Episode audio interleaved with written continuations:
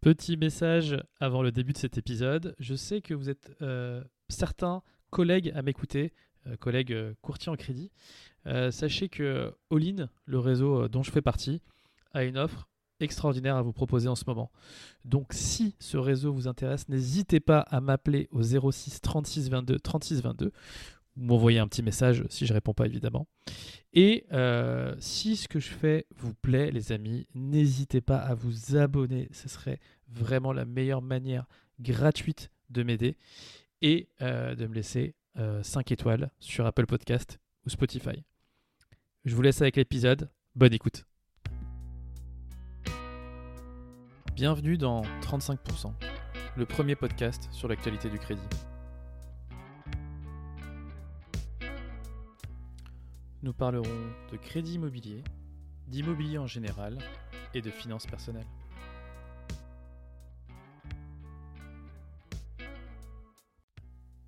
Bonjour à tous et bienvenue dans cet épisode 7 de 35%.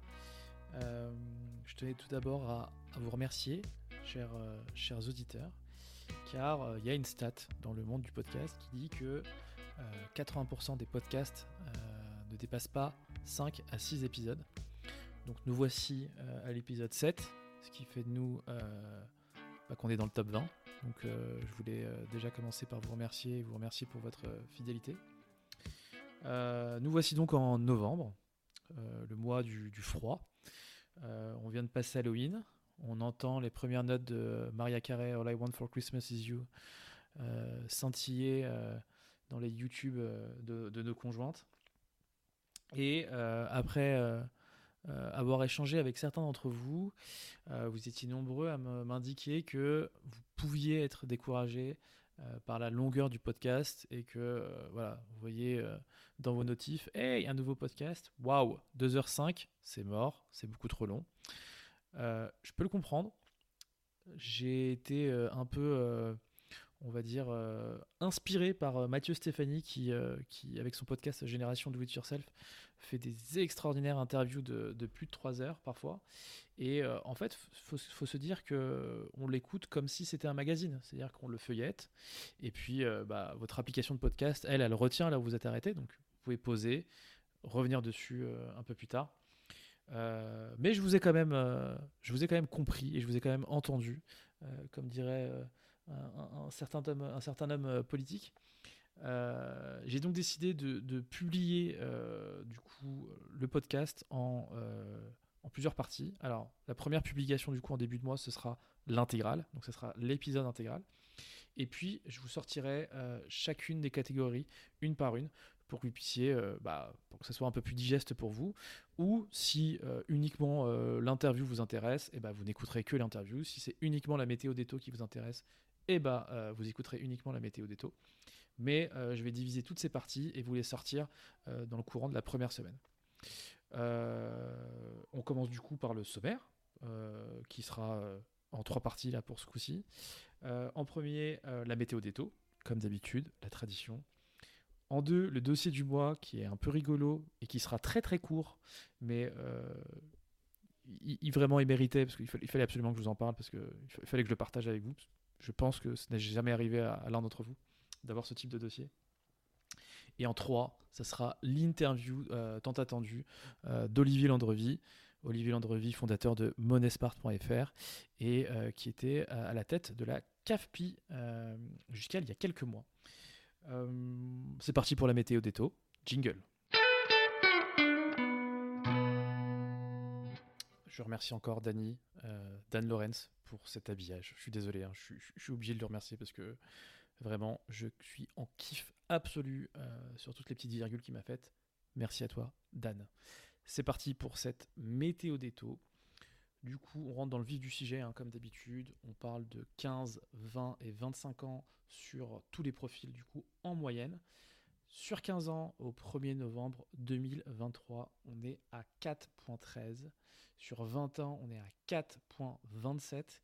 Et sur 25 ans, on est à 4.42, tout profil, confondu. Sachant que, euh, sur 25 ans, hein, c'est vraiment euh, la, durée sur laquelle euh, on table le plus en ce moment. Vraiment, il y a un énorme écart maintenant et tout intérêt à, passer par un courtier parce que la meilleure banque est aux alentours de 4,20, entre 4,10 et 4,20 et la pire est à 5,10. Donc là, on a carrément un écart de 1%.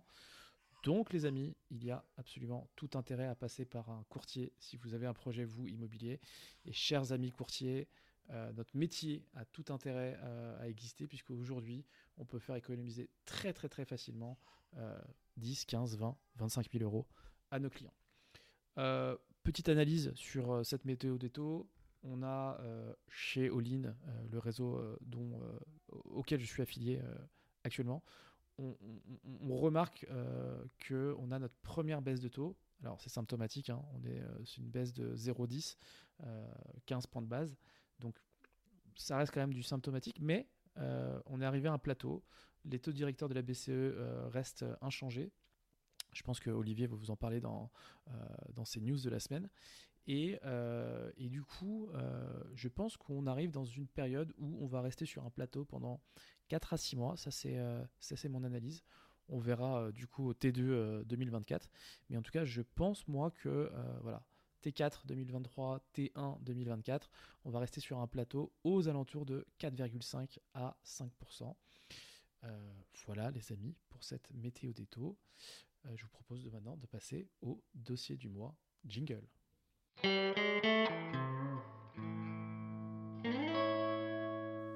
Le dossier du mois, le fameux dossier du mois. Alors c'est tout simplement un dossier que je n'ai pas pu passer euh, car euh, j'ai malheureusement euh, un taux d'endettement qui, qui est bien au-delà de, de, ce qui est possible dans le projet de, de cette dame. Du coup, euh, mais la spécificité du dossier et la petite note d'humour, parce que je pense qu'on me l'a. Euh, la manière dont me l'a annoncé mon apporteur d'affaires, euh, elle se reconnaîtra, était mais tellement drôle. Elle m'a appelé un lundi matin et elle m'a dit Yacine, est-ce que tu saurais financer un clown Voilà. fin de la vanne et fin de, du dossier du mois, puisque bah, j'ai eu à étudier euh, le dossier d'une intermittent du spectacle euh, dont le métier est clown. Donc voilà les amis, euh, sachez que bah, c'est possible de financer des, clowns. mais là en l'occurrence, voilà, je, je, m'y attendais pas et, je voulais vous le partager avec vous. pourquoi je, vous parle de ce dossier un peu avec cette petite pointe d'humour? Parce que en soi, sur ce mois-ci, j'ai passé trois dossiers absolument classico-classiques d'un point de vue euh, faisabilité. Hein, donc euh, il y avait un locatif et euh, deux résidences principales. Donc rien de sexy à vous raconter. évidemment, je vous en parle quand il y a des spécificités et des petites bizarreries techniques qui pourraient, qui pourraient nous aider tous à avancer. Bah, du coup, let's go pour, pour l'interview. Jingle. Eh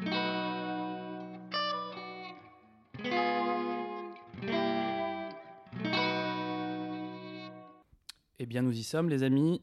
Il est actuellement dans mon salon à Agnières-sur-Seine. Olivier Leandrevi, bonjour. Bonjour Yacine. Quel plaisir et quel honneur euh, de vous recevoir.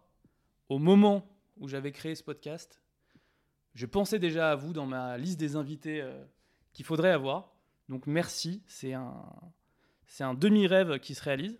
Demi-rêve, je vous expliquerai pourquoi, parce que j'ai un grand rêve qui est que euh, vous m'obligiez à, acheter un troisième micro et faire une interview à trois avec une troisième personne. On en parlera un peu plus tard. Euh, Olivier, euh, ce que je vous propose, c'est de vous présenter un peu rapidement. Pour ceux qui ne vous connaissent pas, parce que il peut y en avoir qui ne vous connaissent pas, c'est un, podcast qui est, qui est sur l'actualité du crédit, donc j'imagine qu'il y a des courtiers, des agents IMO, mais peut-être des gens qui ne connaissent pas Olivier Landrevi. Ça marche. Donc Olivier Landrevi, 49 ans, père de deux enfants. Euh, anciennement, et je pense que la plupart de, vos auditeurs me, connaîtront pour ça, euh, j'étais président de CAFPI, donc l'un des principaux réseaux de, courtage en crédit. Et depuis quelques semaines, je suis le fondateur de Money Smart. Et on en reparlera, j'imagine, plus tard. Ouais, alors on peut, on peut déjà faire un, petit euh, elevator pitch de, de Money Smart. Est-ce que vous pouvez nous dire un peu rapidement euh, pour, dégrossir un peu sur Money Smart, euh, qu'est-ce que c'est? Alors Money Smart, c'est une plateforme éditoriale. Euh, en format web plus newsletter, dédié au sujet d'analyse économique et financière. Donc pour tous les publics professionnels ou particuliers avec du patrimoine qui s'intéressent à ces sujets, qui ont envie d'approfondir ces sujets. Ok, donc on rentre dans la technique avec euh, Money Smart? Oui, on, va assez en profondeur euh, sur, des sujets et avec euh, tous les liens qui vont bien pour, pour que chacun en autonomie, s'il a envie d'approfondir, puisse trouver des ressources sur les différents sujets qu'on aborde. Ok. Donc pour l'instant, c'est moi tout seul. Voilà. et puis progressivement, j'essaierai d'ouvrir à d'autres contributeurs sur des sujets sur lesquels je, enfin des sujets que je maîtrise moins moi-même à titre personnel. Ok, ok, ok. Euh, le principe de cette interview, ça va être un peu un, fil rouge, un peu, où on va parler de, de, votre, parcours. J'ai mis euh, sur ma tablette là votre, LinkedIn euh, pour qu'on se simplifie la vie. J'aimerais qu'on commence par parler par, le, début, c'est-à-dire votre formation, votre formation académique. déjà, est-ce que vous étiez parisien? Non, non, non. Je suis provincial. J'ai grandi à Besançon. Ok. Ok. Et, euh, et vous saviez que vous alliez à Paris à ce moment-là? Euh, Non, non, non. Euh, je ne savais pas grand-chose à ce moment-là. enfin, au, moment du bac, si on se replace à ce moment-là, voilà, bon, j'étais un, élève consciencieux avec des bonnes notes. Je m'étais jamais posé trop de questions. J'avais toujours imaginé que j'irais préparer une école d'ingénieur, comme enfin, c'était le modèle familial, disons. Euh, ça paraissait la voie naturelle euh, quand on avait de bonnes notes, euh, c'était mon cas. et puis c'est un petit accident de parcours idiot, quoi, le hasard parfois, qui m'a obligé à, revoir ça et à me poser des questions, puisque cette voie-là finalement s'est fermée pour moi. Et de façon relativement improvisée, je me suis retrouvé à, suivre une prépa école de commerce. Euh, j'avais. On, peut en parler de cet accident de vie ou euh, oh, Oui, enfin, je suis pas sûr que ça passionne les auditeurs, mais c'est. Ah, moi, ça m'intéresse. C'est une une prof de, de, une prof de chimie euh, qui m'avait dans le nez, qui a décidé de me mettre un 2, un 2 au bac blanc de, de chimie, qui a ruiné tout, tout mon dossier pour, pour les prépas scientifiques, c'est tout, c'est aussi bête que ça. Alors que par ailleurs, j'avais toujours eu d'excellentes notes dans, dans, les matières scientifiques. Bon, Ok. Et euh, non, parce que quand même se retrouver dans une prépa, euh, c'était une prépa HEC du coup Oui, prépa HEC, exactement. C'est, euh, enfin, voilà, comme voie de garage, il y a pire quand même. Oui, voilà, c'est ce que je vais dire. C'est quand même pas, c'est pas non plus la déchéance. Hein. mais tout, non, mais je le souligne simplement parce que, enfin, c'est ce que j'appelle la sérendipité, quoi. De temps en temps, il y a des signaux du destin comme ça qu'on ne maîtrise pas. il faut faire avec, il faut les accepter et puis avancer, quoi.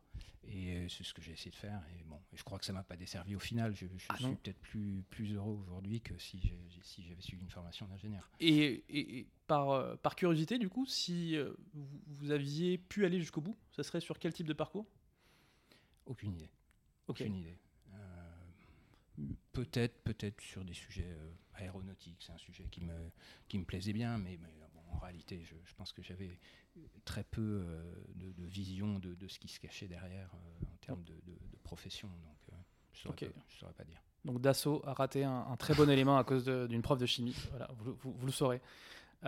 prépa HEC à Besançon? Non, du tout, du tout. là, pour le coup, enfin, mon dossier a été pris dans, une, bonne prépa à Paris. À Besançon, il n'y avait, y avait rien d'équivalent. Euh, et du coup, voilà, je suis arrivé à Paris et, j'ai fait, fait un an de prépa. À l'époque, on pouvait encore faire ça en un an. Ok, ok, ok. Et euh, Jouy en Josas, HEC Exactement, euh, des années plus faciles du coup que la prépa, j'imagine? Moins intense euh, sur le plan du, travail, oui, ça c'est clair. Ok. et assez vite, malgré tout, une une, sorte de frustration, mais qui est assez courante, je crois, enfin, quand je parle avec mes, camarades de l'époque. Euh, après, après une ou deux années, ou trois années maintenant, euh, éventuellement, de prépa qui sont quand même super intenses hein, pour la plupart des gens, euh, il y a une sorte de. comment dire, d'effet de, décompression quand on arrive en école. et la, différence d'intensité est, est, assez, assez surprenante.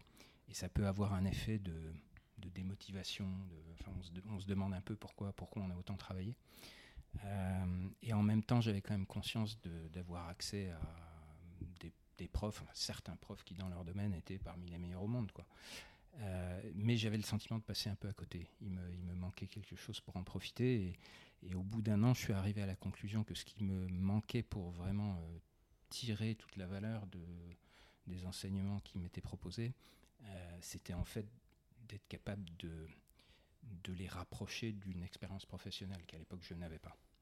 Ok. Euh, et donc je me suis mis à chercher. c'est devenu obligatoire depuis, mais à l'époque j'étais un des, un des, premiers à le faire. J'ai cherché à, à, couper ma formation pour partir un an en entreprise entre ma première et ma deuxième année. Euh, et comme j'avais envie de voir le monde, euh, je me suis intéressé euh, aux, stages, enfin aux césures qui pouvaient exister à l'étranger. Et j'ai eu la chance de décrocher un stage à New York. alors je vous avoue que ce qui m'intéressait, c'était surtout d'aller vivre un an à New York en tant qu'étudiant à 20 ans. Je comprends totalement. je pense que ça aurait pu être dans n'importe quel domaine. si je suis honnête avec moi-même, j'aurais pris. Il se trouve que c'était dans la banque. Ok. Ah, donc ou, première expérience dans la banque directement. Et, c'est comme ça que je découvre les métiers financiers en réalité. Ok. auprès de qui? C'est une boîte qu'on connaît? Alors c'est une boîte qui n'existe plus en tant que telle, ça s'appelait la Banque française du commerce extérieur, la BFCE. Une très jolie banque qui, euh, au fil des, des rapprochements de, de banques, euh, est devenue progressivement, enfin c'est l'ancêtre de ce qu'a été ensuite euh, Natixis. Ok. Donc le groupe BPCE. Intéressant. Intéressant. Ah, on reste. sur, ok. Sur, sur, les métiers de financement entreprise, donc typiquement financement de filiales de grands groupes français qui avaient des activités aux États-Unis. Ok. Avec, euh, c'était des fonds euh, français ou des fonds américains du coup? Les, les sous venaient d'où? Les, les, c'était des, des, sous du marché interbancaire, on va dire, hein, des, refinancements. C'est vraiment, c'était euh, un pur modèle de société de crédit qui prenait quasiment pas de dépôt. Ok, très très bien. Et dépendait aucune d'aucune banque à, à l'époque? Non, à l'époque c'était une banque autonome qui ensuite a racheté le Crédit National pour devenir ce qui s'appelait Natexis et puis ensuite, ça, a été euh, repris par euh, le groupe BPCE. Ok. Et donc, un an de césure euh, auprès de la. Ah, j'ai oublié. La BFCE. La BFCE. Et le poste, c'était. Vous étiez banquier? Analyste crédit, donc j'étais, on va dire, en, binôme avec un, chargé, de, chargé de relations clientèle entreprise. Euh, et euh, c'était un mix d'analyse financière sur euh, les fonds des entreprises. préparation des dossiers de crédit pour les soumettre au comité, et puis un peu de relations commerciales quand même, en l'accompagnant à des rendez-vous clients, etc. Et ça devait être passionnant C'était génial, bah, c'était génial, absolument génial. On est en quelle année là? On est en 1994, si je dis pas de bêtises, ou 93-94. Donc en plus New York était encore en plein boom. ouais. Euh, c'était ouais, c'était une très belle époque. Je comprends. Je comprends. Donc, du coup, retour à Paris, jouer à Jean Zas pour terminer euh, vos études. Est-ce que d'ailleurs, j'en profite, à HEC, vous avez eu des, petits camarades de, de, classe qui ont été. Euh, qui sont un peu sortis du lot aujourd'hui, qu'on peut retrouver à la tête de, grosses boîtes? Oui, enfin, il y, en a un certain nombre et je vais, je vais forcément en oublier. un de mes meilleurs copains sur les bancs d'HEC, c'était Ronan Lemoal, qui, qui, a été longtemps patron d'Arkea. Euh, qui est maintenant parti euh, et qui a monté son, son fonds. Euh, voilà.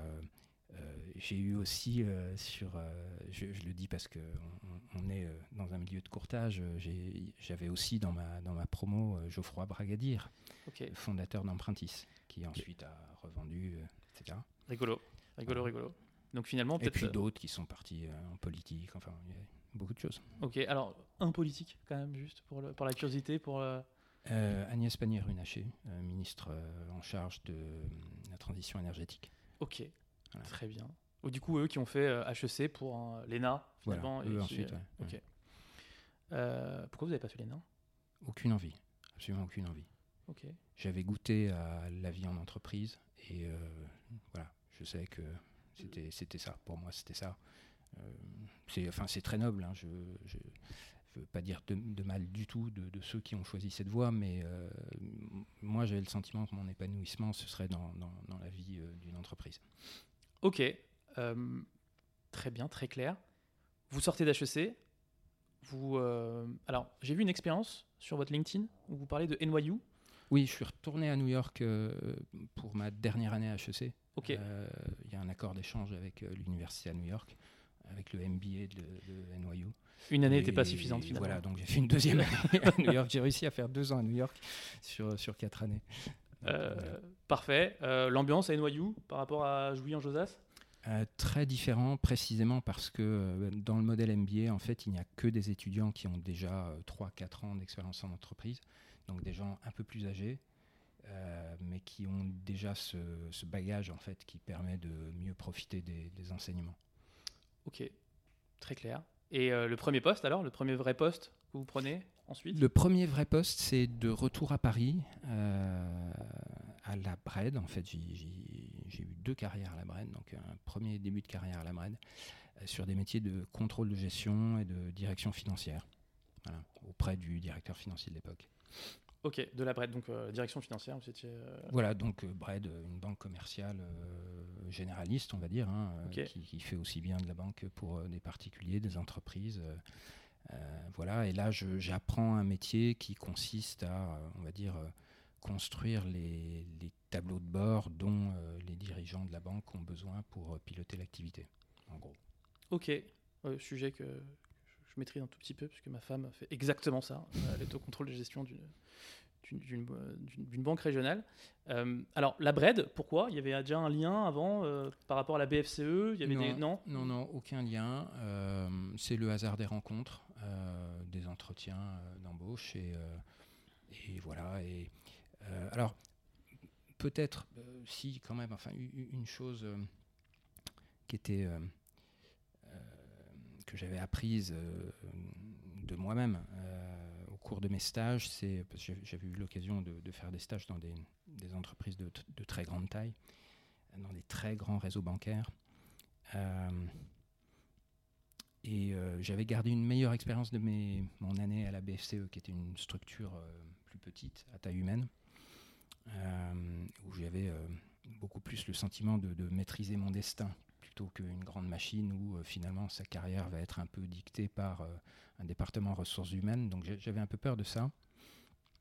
Euh, et donc le choix de la BRED, c'était ça aussi, c'était d'avoir une, banque à taille humaine euh, où euh, dès le début de carrière, on, peut être en contact avec les dirigeants et, et, voilà, avoir plus de, plus de maîtrise de, de, son parcours, disons.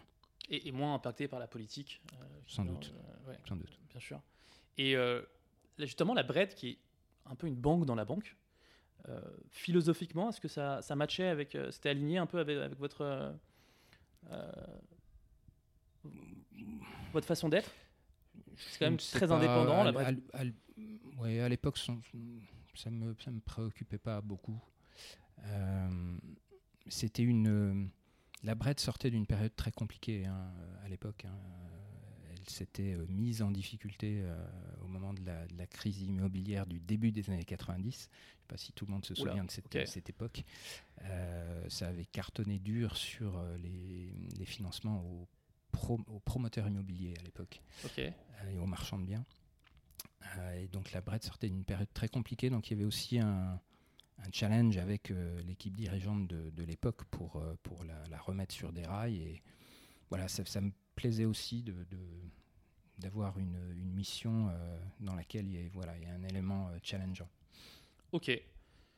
Euh, pilotage, enfin contrôle de gestion du coup à la, à, la direction financière. En plus, euh, du coup, j'imagine vous passez DAF euh, non, non, non, non, non, je passe, je dirige le contrôle de gestion après, après un, petit peu de temps. voilà, et alors peut-être pour faire la transition avec l'étape d'après, une de mes fonctions, en plus de faire des tableaux de bord, c'était aussi d'assister le, le, directeur financier euh, sur des opérations d'investissement euh, importantes, euh, des reprises d'entreprises, des choses comme ça. Il y a eu à l'époque la reprise du Crédit Martiniquais, qui est une banque aux Antilles. et, donc j'ai découvert progressivement un autre métier qui était le métier de fusion-acquisition. Le métier de pilotage d'opérations de croissance qui m'a beaucoup plu. Euh, qui Très complexe. Hein. Qui m'a énormément plu. Alors, je pense que c'est justement cette complexité qui m'a attiré.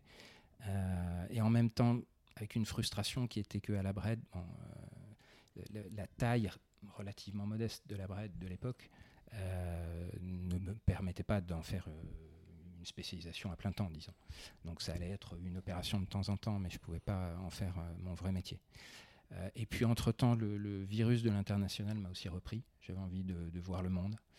Euh, et donc, je suis parti à Londres après quelques années euh, pour rejoindre les filiales financières du groupe General Motors. Donc General Motors, tout le monde connaît ça pour l'automobile.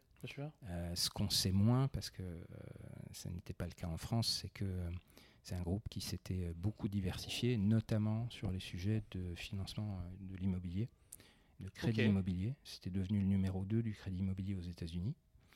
Ok, je l'apprends. Euh, et, je les ai rejoints juste au moment où ils commençaient à se poser la question de l'Europe. Et ils étaient en train de constituer une petite équipe pour euh, piloter la naissance et ensuite la croissance de cette activité pour eux en Europe. Donc j'ai été le, je crois que je devais être le troisième, la troisième personne qui a été euh, recrutée. Euh, et à partir de là, pendant huit ans, euh, on a construit leur business. Et ça s'appelait comment du coup? Ça s'appelait GMAC, General Motors Acceptance Corporation. C'est compliqué, mais c'est GMAC, GMAC. Et, et donc pendant huit ans, on leur a construit des business au Royaume-Uni, aux Pays-Bas, en Allemagne, en Espagne. Il n'y a que la France à laquelle on n'est pas touché finalement. Euh, on, a, on a regardé, mais finalement, on n'a jamais rien fait. ils sont restés depuis? Alors, ça, c'est la fin de l'histoire. mais là, on va vite parce qu'on saute 8 ans d'un coup. Euh, mais c'est une histoire qui se termine de façon brutale. Alors, c'est paradoxal parce qu'en même temps, j'ai une, une, immense fierté pour ce que j'ai construit pendant ces 8 années.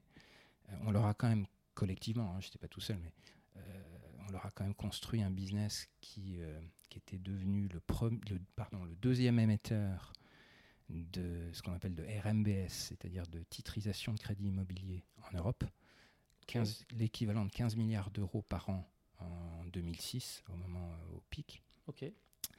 Euh, Alors juste, le, nom c'était la GMAC GMAC, ouais, Et donc du coup en Europe, elle était connue sous le nom de GMAC sur, euh, Ok. Je n'ai jamais entendu parler. Mais parce qu'en France, il n'y a jamais eu d'activité. Ok, oui, non, bien sûr.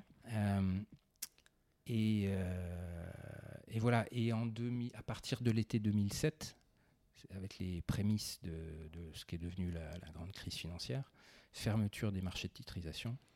Et donc pour notre activité, c'est comme une usine à laquelle on coupe l'électricité en fait. Euh, et donc, euh, ben voilà, on est, on est, on est resté pour voir si ça repartait. Et puis assez vite, on a, on a compris que c'était, on était rentré dans une crise qui nous dépassait tous, quoi. Et donc, malheureusement, ça s'est mal terminé. Euh, l'entreprise a été euh, démantelée. Ce qui pouvait être vendu a été vendu euh, dans de mauvaises conditions, disons. Et puis, ce qui ne pouvait pas être vendu a été éteint. Et j'ai fait la dernière année là-bas, finalement, à, défaire, à défaire ce que j'avais moi-même construit. Et, qui a récupéré un peu tout ça? Alors, il y a des morceaux qui ont été vendus à différentes banques en Europe et ce qui le reste, ça a été repris par, euh, par un fonds américain euh, qui s'appelle Cerberus. Euh, qui a essayé de, restructurer ça et qui a, géré, on va dire, une, qui a fait une gestion extinctive de, des, actifs. Et ça, c'est l'activité GMAC Europe. US, ouais, GMAC Europe sur le crédit immobilier, parce qu'à côté de ça, il y avait aussi des activités de crédit auto qui, elles, s'en sont correctement sorties. Bien sûr, ce qui paraissait le plus naturel en fait, comme activité. Et, ok. très bien, donc 8 ans à Londres, c'est ça. Vie de famille à Londres Ou euh... Famille aussi à Londres. Mes enfants sont nés à Londres. Elles ont la double nationalité. D'ailleurs, elles vivent encore à Londres. Mes filles, euh, mes filles vivent à Londres. Ok. Euh, New York, Londres, est-ce qu'il y a eu un autre pays euh, entre-temps? Alors ensuite, il y a eu la Nouvelle-Calédonie. Ah Extraordinaire. Alors je le vois, je l'ai vu quelque part. Je crois que c'est. C'est l'étape d'après. C'est l'étape d'après en fait. Hein. C'est l'étape d'après. Alors bon, là encore, hein, c'est la sérendipité, c'est le, le, hasard des rencontres. Euh, je me retrouve, euh, on est au moment de la faillite de Lehman Brothers, hein, donc au pire moment en septembre 2008. Je, suis sur le carreau, hein, j'ai plus de job, euh, appeler un chat un chat. et je me dis qu'est-ce que je vais faire. et, ma spécialité était quand même devenue le pilotage d'opérations de, croissance. Euh, et donc je fais savoir autour de moi que je suis disponible en format freelance pour assister des, sociétés, donc plutôt du, dans les services financiers évidemment, vu, mon parcours. Donc ça y est, entrepreneur là Oui, oui, oui, entrepreneur. Ok. et j'avais gardé de bons contacts à la Brenne. et on me présente le directeur général de la Brenne qui avait changé entre-temps. Euh, et qui me dit bah, Olivier, euh, ça tombe bien, euh, on a un projet de rapprochement entre les banques populaires et les caisses d'épargne. ça va être un an de travail. on n'a personne chez nous pour suivre cette opération. Est-ce que tu peux faire ça pour nous? Donc pendant quasiment un an, j'ai fait ça. Alors pas tout à fait à plein temps, mais quasiment. Ok. je vois pas du tout la Nouvelle-Calédonie là-dedans. Non, non, on y arrive, on y arrive, on y arrive. Donc ça, ça c'est la période, on va dire, c'est la période septembre 2008 à été 2009, euh, qui est la période en fait de construction. Pour ceux qui connaissent un peu, qui ont, peut-être été dans, l'un de ces deux groupes, Banque Populaire ou Caisse d'épargne, c'était la, période de gestation de ce qui est devenu BPCE. E, Donc c'était quand même passionnant euh, vivre, vivre de l'intérieur et d'être dans toutes ces réunions. Et à la fin de cette mission, je pense qu'on peut faire un podcast hein, sur, ce, cette zone de, gestation. je, pourrais, pourrais pas tout dire pour le coup. parce que, non, non, mais je pense qu'il y, a dû y avoir quand même un peu, pas mal de résistance au, changement. De, il y a eu euh, peut-être certainement beaucoup de doublons qu'il a, fallu, euh, qu'il a fallu arbitrer. Euh, ça a dû être une période ultra passionnante. Mm. On, reprend rendez-vous pour, pour parler ça une, autre fois, si vous voulez bien, Olivier. Et, donc, la, façon dont on arrive en Nouvelle-Calédonie, c'est qu'à la fin de cette mission, le, le directeur général de la BRED de l'époque vient, vient, me voir et il me dit écoute Olivier j'ai adoré bosser avec toi euh, je voudrais te proposer un truc euh, on vient de racheter une banque en Nouvelle-Calédonie euh, on veut envoyer une première équipe dirigeante là-bas est-ce que est-ce que tu as envie d'y aller pour être numéro 2 de la banque? Et suivre ça pour nous bon. alors j'ai un peu hésité quand même parce que c'est pas une décision facile c'est quand même à l'autre bout du monde sur le plan familial c'est tout le monde a rapatrié bah, tout le monde a rapatrié, et puis se dire aussi qu'on ne pourra pas rentrer en France euh, tous les matins. Quoi, hein. C'est quand même c'est, ouais, 24 heures d'avion hein. 15 jours pour se remettre du décalage horaire. Donc euh, voilà. Donc une petite hésitation, et puis finalement, je me suis dit bon, allez, euh, c'est l'occasion d'apprendre un nouveau métier, parce que finalement, le métier de banque de détail, je le, connaissais j'y avais un peu goûté en tant que contrôleur de gestion, mais je, le je ne le connaissais pas tant que ça. Euh, et puis c'était, euh, ça, répondait aussi à mon, goût euh, de, de, la découverte culturelle, de l'expatriation. Parce que bon, ça a beau être la France sur le papier, il faut bien se dire que c'est quand même, voilà, c'est une culture à part. et donc voilà, donc presque trois ans en Nouvelle-Calédonie. L'expérience du coup, pro, sur un numéro 2 de la banque? Extraordinaire, extraordinaire. Euh, une, banque comme euh, malheureusement il n'en existe quasiment plus, c'est-à-dire euh, une banque autonome sur quasiment tous les sujets à l'échelle de 400 personnes pour faire tourner la banque. Donc en fait c'est extraordinaire parce que vous apprenez tout en un temps record, vous comprenez tous les rouages de la banque en un temps record. Oui, parce fait tout du coup. Vous faites tout et vous, avez des, vous, comprenez de façon très directe les leviers que vous pouvez utiliser pour sortir un nouveau produit, pour sortir une offre commerciale, pour, etc ça a été euh, euh, un moment d'épanouissement extraordinaire. Ok. Et c'est la BCI, du coup Ça s'appelle la BCI, la, Banque calédonienne d'investissement, mais qui est en fait une, une banque de détail. Euh, comme, comme et, cette banque, elle existe encore Oui, bien sûr, bien sûr. ok. Mm. Ok, ok. mais du coup, groupe PPCE. C'est ça. Banque populaire. c'est détenu majoritairement par, par la Brenne, en fait. Ok. Ah oui, ok. Très bien. Euh, euh, je vous propose une petite pause pour qu'on se rafraîchisse le gosier.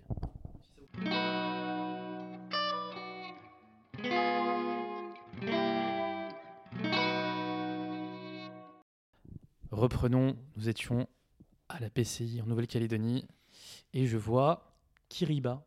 Qu'est-ce que c'est Kiriba? Ah non, alors pardon. Kiriba, attention, Kiriba c'est pas un poste à plein temps. Kiriba, c'est un rôle d'administrateur euh, en plus de, de ce que je faisais à côté. C'est-à-dire que c'était pour le compte de la Bred, qui, euh, qui était actionnaire de Kiriba. Et voilà, je représentais la Bred euh, au conseil d'administration de Kiriba, qui, soit dit en passant, était la première licorne fintech française. Qu'est-ce qu'ils font, Kiriba?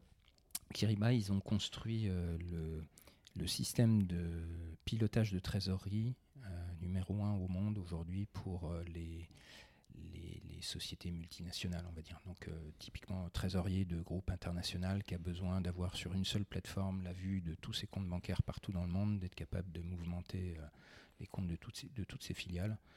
Kiriba offre une, solution, ce qu'on appelle euh, SaaS, Software as a Service, pour, euh, pour faire tout ça.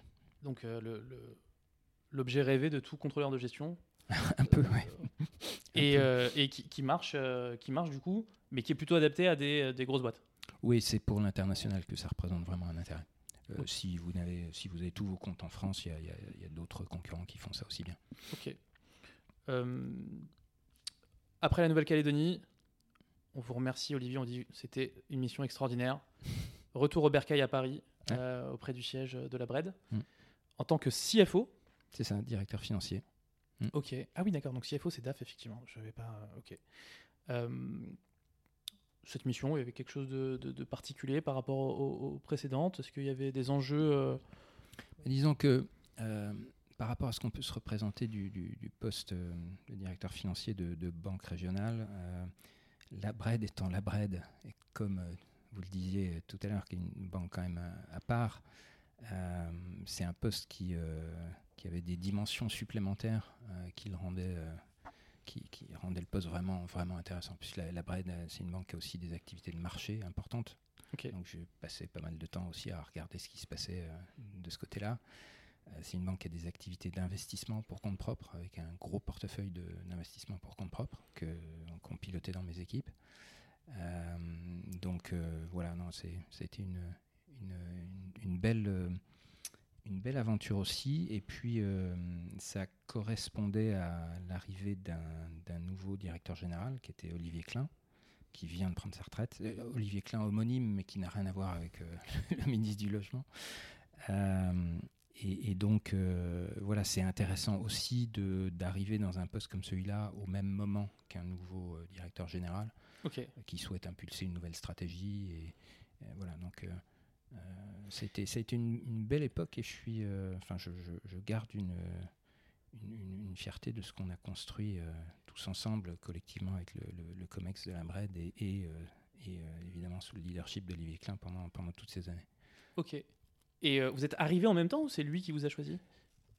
Je suis rentré de, Nouvelle-Calédonie euh, quelques mois avant le changement de, directeur général euh, et, voilà. Et quand il est arrivé, il a voulu rebattre un peu les cartes et il m'a proposé le, poste de, directeur financier. Parfait, parfait. Donc on commence sur une page blanche avec un, leader qui, sur lequel vous êtes aligné et c'est les meilleurs prédisposition en tout cas pour, euh, pour bosser sereinement euh, sans justement ces. Enfin, j'imagine hein, ce, cette espèce de côté un peu politique qu'on peut voir dans les grosses boîtes qui, moi, me, répulse un peu. Euh, alors, député CIO, qu'est-ce que ça veut dire, député CIO c'est votre directeur, directeur, général adjoint. Là, c'est simplement parce que vous, avez mis mon profil. Ouais, alors je, je l'ai dans les deux langues, mon profil LinkedIn. Alors, je sais pas pourquoi il s'est mis comme ça. C'est directeur général adjoint. Ok. Ça veut simplement dire que, alors je, en réalité, je continuais d'être directeur financier. On ne m'avait pas remplacé, mais j'avais en plus de ça euh, le périmètre du secrétariat général, donc les fonctions euh, juridiques, euh, les fonctions logistiques, notamment la gestion du, parc du, réseau d'agences, les fonctions de sécurité informatique, et j'en oublie certainement encore quelques-unes. Ok. on n'avait pas encore RGPD dans ce moment-là, non? C'est le début. C'est le début. Donc, est-ce que vous étiez DPO aussi Non, quand même pas. Non, DPO, on l'avait mis du côté de la direction des risques. Mais bon, j'ai dû quand même, j'ai dû quand même m'intéresser à ces sujets, évidemment.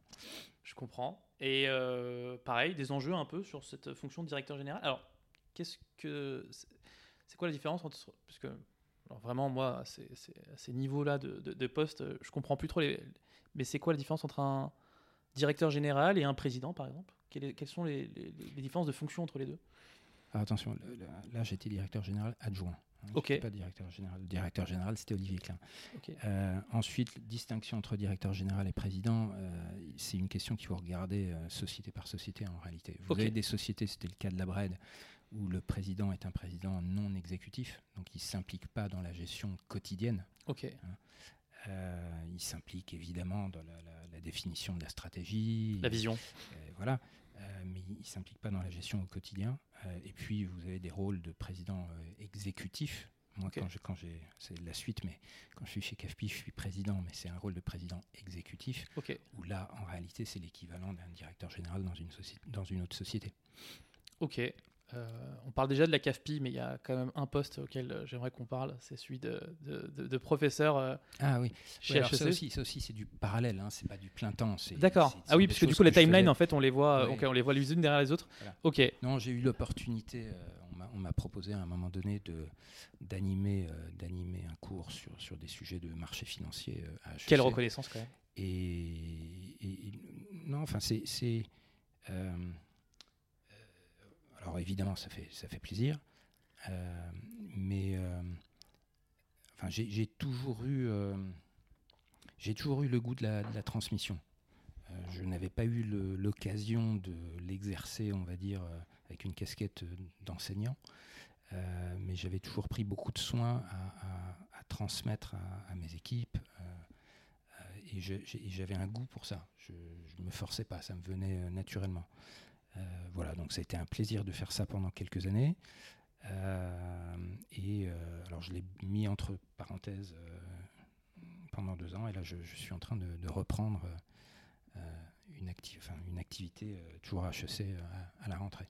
Ok. Sur les mêmes euh, thèmes ou sur euh, de... Alors, euh, cette année, ce sera sur les sujets de shadow banking, donc le, le système financier non régulé, on va dire. Donc les, les, les fonds d'investissement, les fonds de dette. ok. sujet qui, qui évidemment, j'imagine, vous intéresse. Oui. et alors, sur lequel, sur quelle expérience, du coup, ça a été le plus prédominant pour vous, le shadow banking? Alors, c'est-à-dire comment je connais ce sujet-là, c'est ça, la question? Oui. Alors, c'est un métier. Alors, c'est un métier auquel euh, j'ai touché en fait deux fois. Euh, d'abord pendant mes huit années chez GMAC, parce qu'en réalité, ce que je faisais à l'époque, c'était du shadow banking. On faisait du crédit sans avoir euh, d'agrément bancaire. les techniques de titrisation, ce sont, c'est la technique reine, j'ai envie de dire, qui, a, fait émerger le, shadow banking aux États-Unis dans, les années 80. Euh, et puis ensuite, euh, j'ai de nouveau touché à ces sujets-là sur euh, la gestion du portefeuille d'investissement pendant mes années à la Bred, où voilà, dans ce portefeuille, il y avait un certain nombre de participations dans des fonds de private equity, dans des fonds de dette, dans des hedge funds. Enfin voilà, donc je, je, je connais assez bien ce, ce secteur-là et c'est un, un, sujet qui m'intéresse parce que c'est à la fois, comment dire, c'est à la fois un moteur d'innovation. Ce, ce, secteur-là. Euh, ça existe parce que euh, euh, peut y faire des choses avec beaucoup plus de, souplesse et d'agilité qu'on ne peut le faire dans un cadre bancaire. C'est quand même le, fondement. mais en même temps, ça peut avoir, si quand ça dérive, ça peut avoir des répercussions très lourdes pour le système économique dans son ensemble. donc il y a des enjeux de régulation qui, sont, qui sont très importants. Ok. Donc euh, voilà, c'est un sujet sympa. Très bien. Et alors, euh, je voudrais juste revenir sur l'activité la, euh, au, sein de la BRED. Est-ce que il y avait déjà une appétence à ce moment-là sur le crédit IMO Est-ce qu'il y avait déjà pour vous une, visée déjà sur le, sur, sur le, sur le crédit IMO Est-ce que c'était déjà quelque chose qui vous intéresse avant de rejoindre évidemment la CAFPI qui a été euh, votre métier ensuite. Euh, je, rappelle quand même du crédit IMO, j'en avais fait pendant 8 ans, je n'avais fait que ça. Hein, pendant mes, mes années à Londres. J'en ai pas fait sur le marché français, mais j'en ai, j'avais fait que ça ailleurs en Europe. Euh, à la Bred, l'activité était beaucoup plus diversifiée, comme n'importe quelle banque. Hein, évidemment, on faisait du crédit IMO, mais, on faisait aussi beaucoup d'autres choses. non, il n'y avait pas, pendant toutes ces années-là, il n'y avait pas de. Comment dire Il n'y avait pas de programmation de mon parcours euh, à dire euh, euh, dans X années, je m'en vais pour aller diriger un réseau de courtage. Non, d'ailleurs, si on m'avait dit que c'est comme ça que ça se passerait, j'aurais sans doute été étonné. Donc, voilà. Ok. Et avant de parler de la CAFPI, est-ce que déjà dans votre, dans, votre, dans votre parcours et dans votre ressenti, vous, vous mesuriez déjà l'impact que pouvaient avoir les courtiers. Alors, je ne sais pas en Europe comment ça se passe ou à New York comment ça se passe. S'il y a différents modèles en fait, d'intermédiaires de, crédit que vous aviez déjà identifiés et, qui vous ont permis de vous dire allez, oui, bien sûr. Euh, pendant toutes mes années à Londres, euh, pendant 8 ans, euh, toute la production de crédit qu'on a réussi à développer se faisait via des courtiers ou, autres formes d'intermédiation. Ça s'appelle comment là-bas? Mortgage brokers. Et, le poids de, des courtiers, que ce soit Royaume-Uni ou aux Pays-Bas est beaucoup, beaucoup plus élevé encore qu'en France. On est à 60, parfois 70% du marché qui est tenu par, par ces intermédiaires. Euh, et j'ai donc je, connaissais bien ça. Je savais que euh, la France était, euh, était plutôt en retard en termes de d'arrivée à maturité du marché du courtage, mais en même temps, pendant toutes mes années à la Brette, j'avais vu aussi que ça bougeait et que c'était quand même un, marché qui était euh, en plein essor et que la France commençait à rattraper son, retard. Donc j'avais conscience qu'il se passait des choses. Euh, et puis, euh, puis, et puis voilà. Et puis j'avais aussi observé avec, avec un certain intérêt la, la transformation extraordinaire de meilleurs taux meilleur taux qui avait été cédé par les caisses d'épargne, en, je crois que ça devait être en 2011, euh, qui valait très peu à l'époque. C'était euh, la société était en difficulté euh, et qui, en l'espace de 10 ans, a été complètement transformée et a pris une place dans le paysage qui est, qui est quand même voilà, qui est vraiment importante. et donc j'avais conscience aussi que le, courtage en France arrivait à un stade où euh, on allait commencer à passer, euh, on va dire, du, capitalisme familial. Et c'est très bien, hein, je ne dis pas ça de façon péjorative. Hein, j'ai mmh. une, admiration sans borne pour euh, ce qu'ont construit Elie et Maurice Assouline avec CAFPI en 50 ans. mais, mais voilà, j'avais l'intuition que c'était un secteur qui avait aussi besoin de de nouvelles injections de capitaux pour être capable de se moderniser, pour être capable de suivre les, mouvements en termes d'investissement dans la tech, euh, etc. Et que du coup, nécessairement, il y aurait euh, euh, des mouvements d'actionnariat et des, mouvements capitalistiques. Voilà, ça paraissait évident. Tout le monde, enfin, tous ceux qui connaissaient le secteur le voyaient venir. Et euh, alors, du coup, c'est arrivé à la CAFPI. Ça a été quoi le shift entre euh, Bread et, et CAFPI Est-ce que vous pouvez en parler? C'est comme, euh, comme souvent, les, des opportunités qui se présentent. Voilà, un coup de fil, un patron de fonds que je connaissais bien parce que, parce que on a eu l'occasion d'investir chez eux, qui me dit, qui me dit voilà, on vient de, sécuriser la reprise de CAFPI, on cherche un dirigeant, est-ce que c'est intéressant de discuter? Et puis, voilà, et puis de fil en aiguille, euh, de fil en aiguille, j'en arrive à me dire, mais oui, c'est peut-être le bon moment pour moi pour, tenter quelque chose euh, d'un peu plus entrepreneurial, euh, pour sortir aussi du cadre ultra réglementé qu'est le cadre bancaire. Alors, le courtage c'est réglementé aussi, hein, mais c'est pas pas la même intensité de réglementation. On en reparlera peut-être. Euh, euh, et, revenir à quelque chose où, euh, où je serais plus proche du, business. Quand, quand, on est, même, même à la Bred, qui est une banque, c'est 5, 5, ou 6 000 personnes, la Bred, quand on est directeur général adjoint à la Bred, il voilà, y, y, a malgré tout une, une, certaine distance avec le business. On ne rencontre pas des clients tous les jours. Ok. Et c'est rigolo parce que vous arrivez vraiment sur la, réforme du courtage en fait. Oui, oui, oui. Euh, c'est clairement un enjeu en fait. Euh, ça correspond, euh, oui, oui.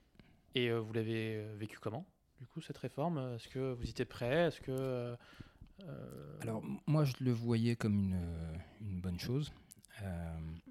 je, j'étais, je, suis encore absolument convaincu que on n'est qu'au début de ce mouvement-là et que on va avoir une, phase d'intensification de, la réglementation sur le courtage comme on l'a connu en banque depuis 20 ans. alors j'espère que ça n'ira pas aussi loin parce que à mon jugement c'est que côté bancaire on est allé trop loin et que, est vraiment arrivé à une intensité de réglementation qui, nuit au business. J'espère qu'on n'ira pas aussi loin. En revanche, que le, courtage se, se, professionnalise et soit plus euh, réglementé, plus contrôlé, ça me paraît une bonne chose. Ok, et certainement une opportunité hein, pour, euh, j'imagine, euh, ceux qui sortiront du lot en, justement en étant plus que carrés par rapport à, certaines pratiques qu'on a pu voir peut-être dans les années précédentes. Euh, des enjeux un peu à la CAFPI aussi, du coup, pendant ces deux ans? Est-ce qu'il y a eu euh, des, euh, des, des, Sur enjeux... la réforme du courtage Non, pas forcément, mais business. Ah, les, enjeux, les enjeux business, vous savez, quand on reprend une boîte qui, a, qui était encore dirigée par ses fondateurs après 50 ans, il y, y, a forcément plein de choses à faire. Est-ce qu'on peut rappeler euh, juste historiquement la, la, CAFPI, qu'est-ce que c'est euh, très rapidement C'est 1971, euh, la création, si je ne m'abuse. et c'est Elie Assouline qui, ayant travaillé quelque temps dans une agence immobilière, a fait le constat que il perdait régulièrement son temps à faire visiter des biens à des candidats acquéreurs qui n'étaient pas réalistes sur leur capacité de financement. Ce qu'on appelle nous dans le métier des touristes. Des touristes. Disons les mots. Et donc il se dit, il y a, un métier à créer euh, en se mettant entre les banques et, euh, euh, et, les agents immobiliers. et Il a créé le métier de courtier en France? Alors je crois qu'il y a on, m'a, euh, moi j'étais, j'étais pas né. Hein. on, m'a rétorqué une fois quand j'ai dit ça que euh, c'est pas vrai. Euh, d'autres, d'autres l'avaient tenté avant lui. Bon, c'est certainement vrai, sans doute, mais en tout cas c'est c'est lui qui a réussi à constituer le premier réseau. Ok.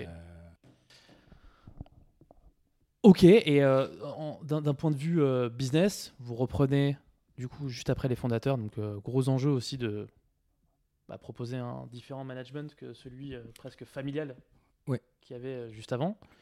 Euh, qu'est-ce qui a changé chez CAFPI sous l'ère Landrevi bah, Beaucoup de travail autour de la recomposition de, de l'équipe de direction, qui s'est fait assez vite, mais bon, voilà, c'est toujours un moment important, il ne faut pas se rater. la relance d'investissement informatique euh, pour essayer de se remettre dans le jeu, euh, on va dire, euh, du point de vue techno. Donc quoi, un CRM, du device, qu'est-ce que c'était du coup ces enjeux informatiques? Alors, c'est... Oui, alors il y, avait effectivement, ça correspondait aussi au gros chantier sur le, branchement avec les API bancaires. et puis ça a été beaucoup de travail autour du CRM le CRM lui-même, mais autour du CRM, euh, pour euh, euh, ajouter des, des fonctionnalités qui permettent de préparer le, sujet de la diversification des revenus, qui était, à horizon de quelques années, un, des, sujets. Ok, donc le courtier de demain, selon vous, le, le, crédit ne représentera que 50% de son, son CAPP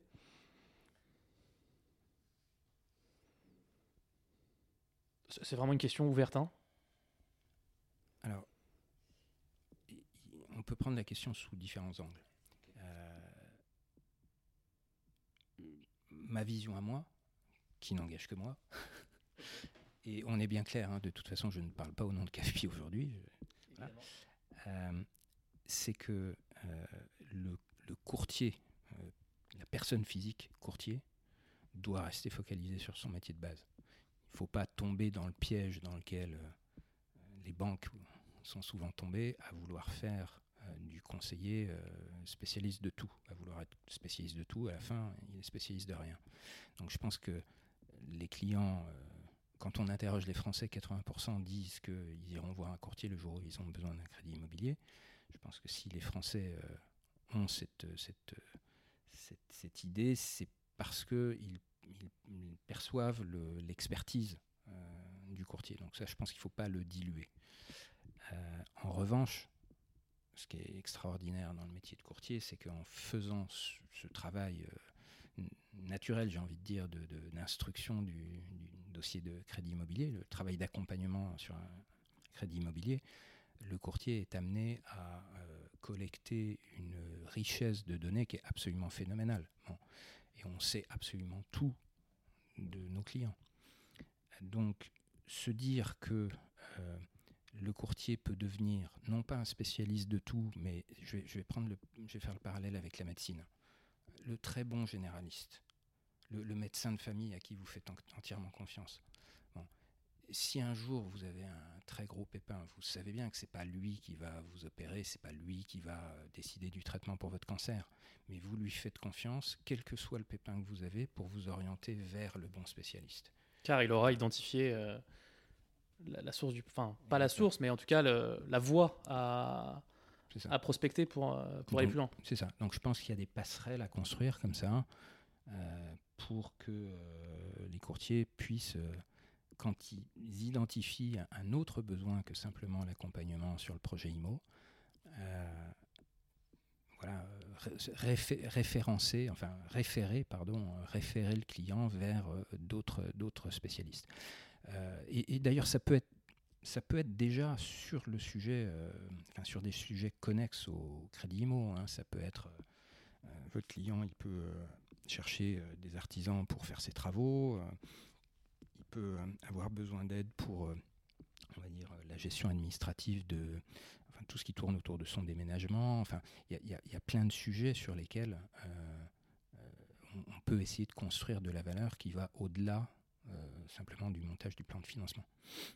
Ok, donc peut-être on se rapprocherait plus d'un métier de type CGP avec vu l'info qu'on aurait sur, euh, sur, euh, sur, sur, tous nos clients. Et euh, alors CGP un plus plus, hein, puisqu'évidemment, on n'aurait pas que l'information fiscale et, et, l'analyse un peu de l'attitude de nos clients, mais on serait, selon vous, du coup, un espèce de super apporteur d'affaires vers d'autres fonctions? Je, préfère dire super apporteur d'affaires que, que CGP. je, oui, pense que, je pense que. C'est vrai qu'il faut faire attention avec les mots. 95% des, des courtiers auraient du mal à être crédibles euh, en tant que CGP, en plus de, bien sûr, bien sûr. de, leur métier de courtage. On ne peut pas être spécialiste de tout. Non, non, mais bien sûr, mais le, niveau d'information qu'on a, euh, moi je le vois, surtout quand on fait des, des, simulations et quand on demande, euh, ne serait-ce que les trois derniers relevés, rien que sur ces trois derniers relevés, on a une mine d'informations qui effectivement pourrait servir à, à, à, d'autres business. Mais alors, oui, effectivement, super apporteur d'affaires, je pense que du coup, ça serait une, une une bonne, une bonne stratégie pour les courtiers. Après, bien sûr, évidemment, euh, tout en restant dans le conseil. Alors voilà, après la difficulté, c'est de le faire aussi dans le respect des autres partenaires. Bien sûr. Euh, puisque souvent le dossier il est déjà venu par un porteur d'affaires, donc il euh, faut faire attention si on le réfère vers quelqu'un d'autre que ça ne mette pas en concurrence avec la porteur d'affaires d'origine. Qu'il n'y ait pas de conflit d'intérêt. Et puis, bon, j'irai aussi vis-à-vis des partenaires bancaires pour que ce ne soit pas perçu comme étant excessivement agressif. Quoi. Donc euh, c'est pas facile à exécuter comme stratégie, mais je suis convaincu que c'est l'avenir. L'assurance, ça a été un sujet pendant euh, ces deux années euh? Oui, bien sûr. je pense, enfin, c'est pas, c'est pas un secret pour, tous les courtiers en crédit. Hein, l'assurance, c'est quand même un sujet clé. bon, je peux, je peux parler un peu plus librement maintenant que je, je suis plus en poste. Euh, bon, c'est un sujet qui reste quand même, de mon point de vue, euh, très problématique euh, en termes de respect des, de la réglementation. Hein. Je pense que tous les courtiers qui nous écoutent bon, savent que le respect de la loi la garde, je dis bien la garde, hein, la loi de 2011, hein, je ne parle même pas de la loi Lemoine. On a tous connu des dossiers sur lesquels la réponse, euh, la, réponse du banquier, c'était euh, ton dossier, je veux bien te le prendre, mais par contre, la délégation, ce ne sera pas possible. On va me remettre l'assurance groupe. Alors, oui, oui, oui, oui effectivement, c'est des choses qu'on peut croiser. Euh, mais effectivement, c'est un enjeu hein, qu'on voit au quotidien, nous, en tout cas, moi, personnellement, hein, je parle en tant que courtier. Et une espèce de, dissonance aussi qu'on a avec la banque sur cette espèce de d'intérêt qu'on doit aller, enfin en tout cas qu'on doit protéger du client sur ses intérêts financiers, son, son, son intérêt aussi de, bah, de bien être couvert aussi vis-à-vis de, vis -vis de son crédit et, et, la banque qui veut faire son chiffre. Et voilà, il y a cette espèce de, de petite triangulation où on essaie un peu d'être. Euh, on est entre le, en tout cas, le courtier est, un peu entre le marteau et l'enclume sur ces sujets-là. Et euh, bah, je pense que ça va se, ça, va s'auto-réguler. Et puis je pense que la loi Lemoine a fait beaucoup de bien. Parce que bon, ok, tu veux. Doucement, ouais, doucement. lentement.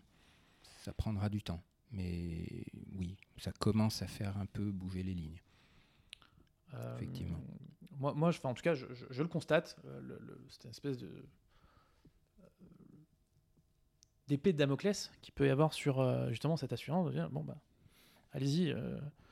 mais moi, je préfère que, moi, ce que je dis, c'est que je préfère faire une délégation en, en, front euh, avec vous plutôt que le client aille lui-même se faire sa, loi le moine juste derrière au bout de deux mois et on aura tous perdu notre temps et perdu chacun un peu de chiffre d'affaires et bon voilà c'est non, c'était une question que je voulais vous poser sur sur sur l'enjeu au sein de la CAFPI et euh, donc deux ans, qu'est-ce que, est-ce que vous, auriez un bilan vous à faire de, ces deux ans euh, à la CAFPI?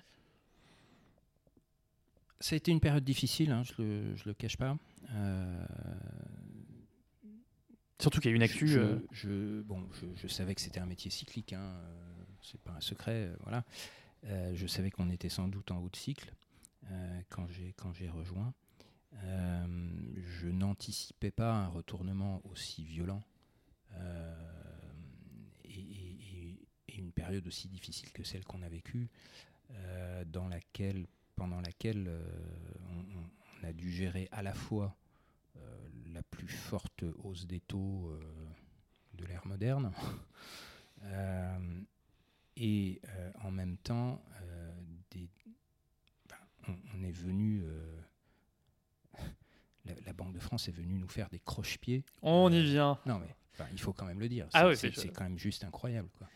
Euh, et donc souvent, enfin, quand je, parle avec des, journalistes de ce sujet, j'ai parfois du, mal à leur faire comprendre ça. Oui, bien sûr, la hausse, de, la hausse des taux, elle n'est pas spécifiquement française. C'est partout en Europe, le, le, marché du crédit ralentit, évidemment. Mais il n'y a qu'en France, il n'y a qu'en France que le régulateur a choisi ce moment-là pour venir faire des croche-pieds aux banques et aux courtiers, parce que les banques en ont été victimes comme les courtiers.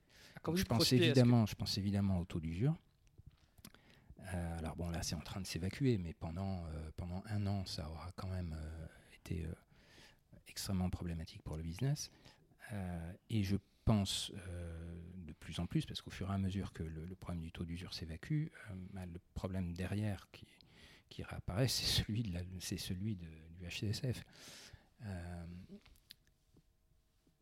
HCSF, hein, il faut quand même se représenter que euh, c'est une réglementation qui, de facto, euh, dicte aux banques à qui, elles peuvent prêter, à qui elles peuvent prêter et à qui elles ne peuvent pas ou ne doivent pas prêter.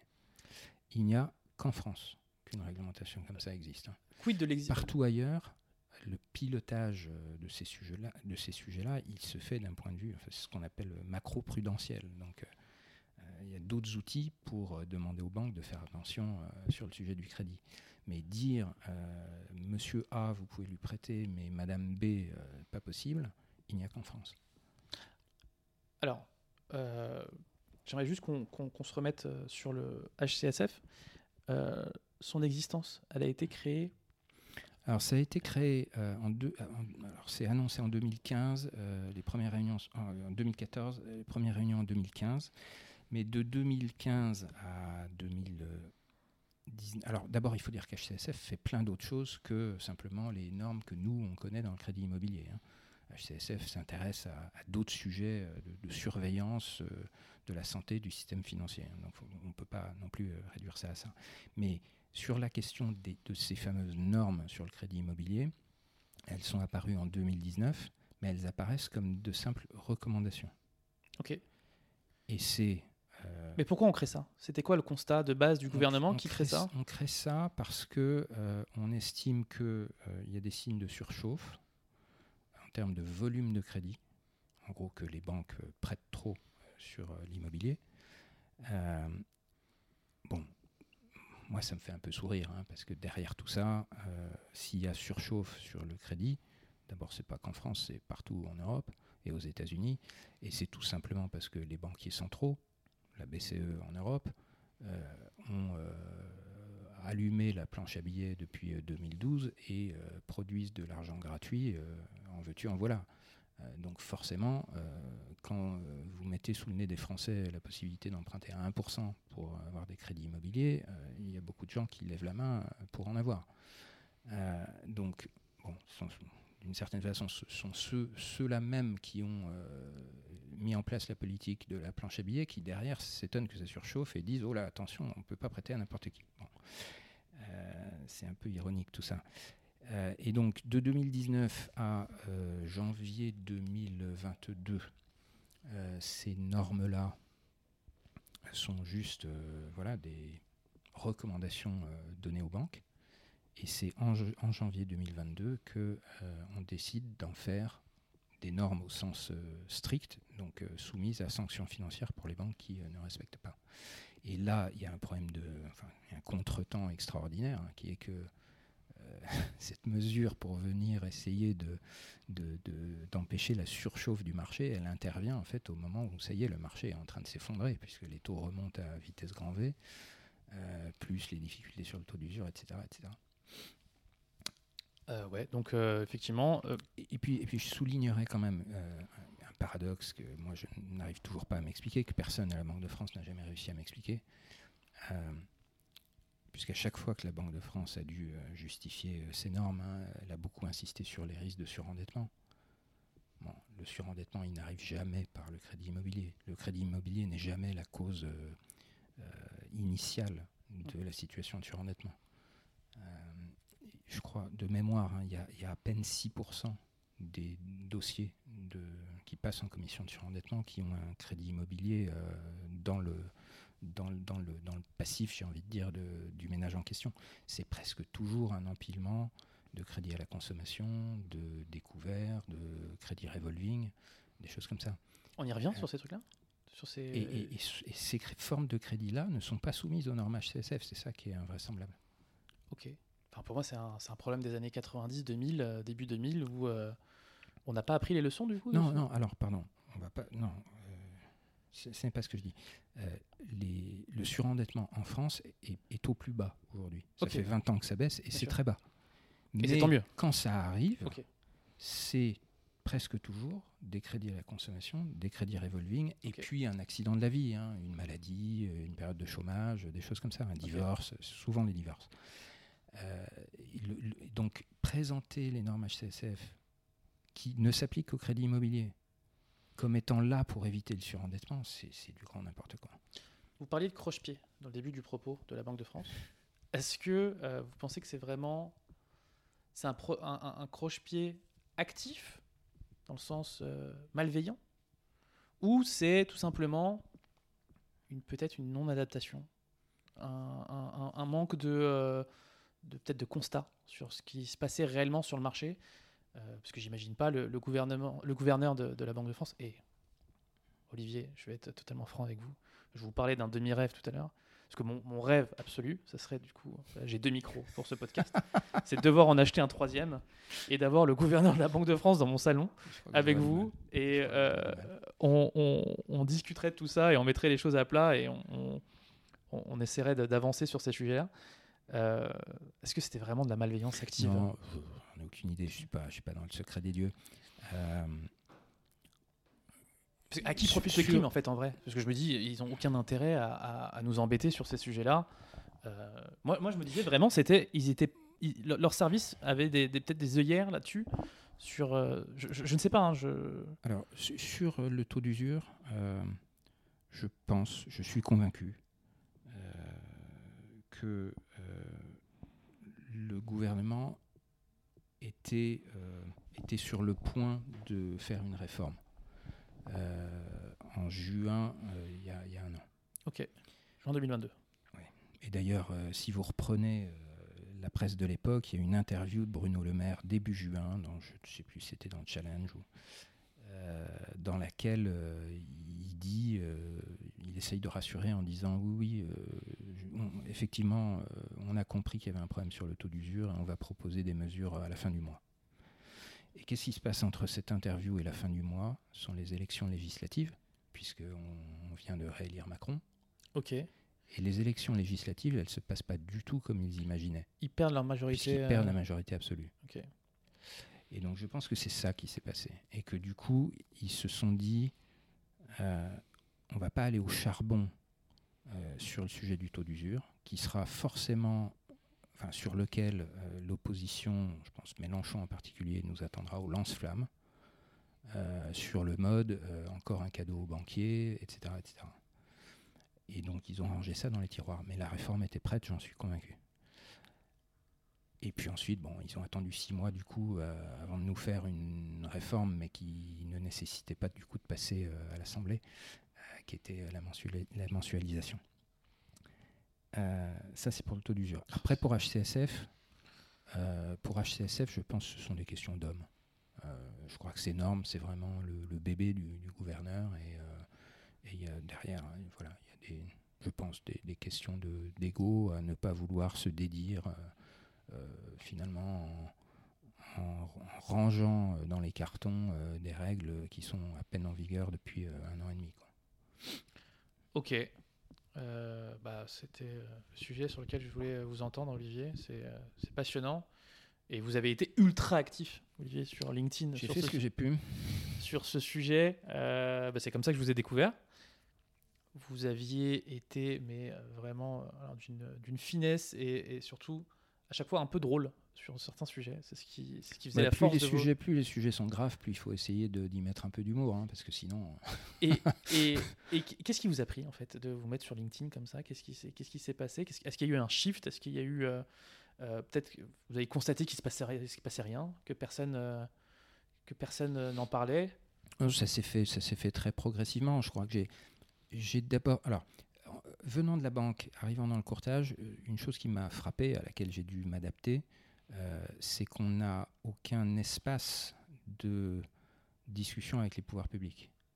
Euh, les banques, elles sont régulièrement dans les couloirs de Bercy euh, au travers de la fédération bancaire des, banques, des françaises des banques, et elles ont de multiples occasions de sensibiliser les pouvoirs publics à ce qui est en train de se passer sur le marché, des choses qui les mettent en difficulté. Du lobbying. Oui, mais euh, je me méfie de ce terme, parce que je, sais qu'en France, on, met. On met ah non, non, ça, a une euh, connotation péjorative. Ça, ça, peut, être tout à fait. Euh, La communication pour moi. Enfin, c'est normal aussi pour des secteurs professionnels de d'alerter les pouvoirs publics sur les conséquences directes ou indirectes de leur action dont ils n'ont pas toujours conscience. Ensuite, voilà, les élus font leur travail et tranchent. donc il y a une façon noble de faire du lobbying. Et donc, j'étais très frappé de ça. Euh, nous, courtiers, nous n'avions aucun espace pour, pour, euh, passer des informations au pouvoir public.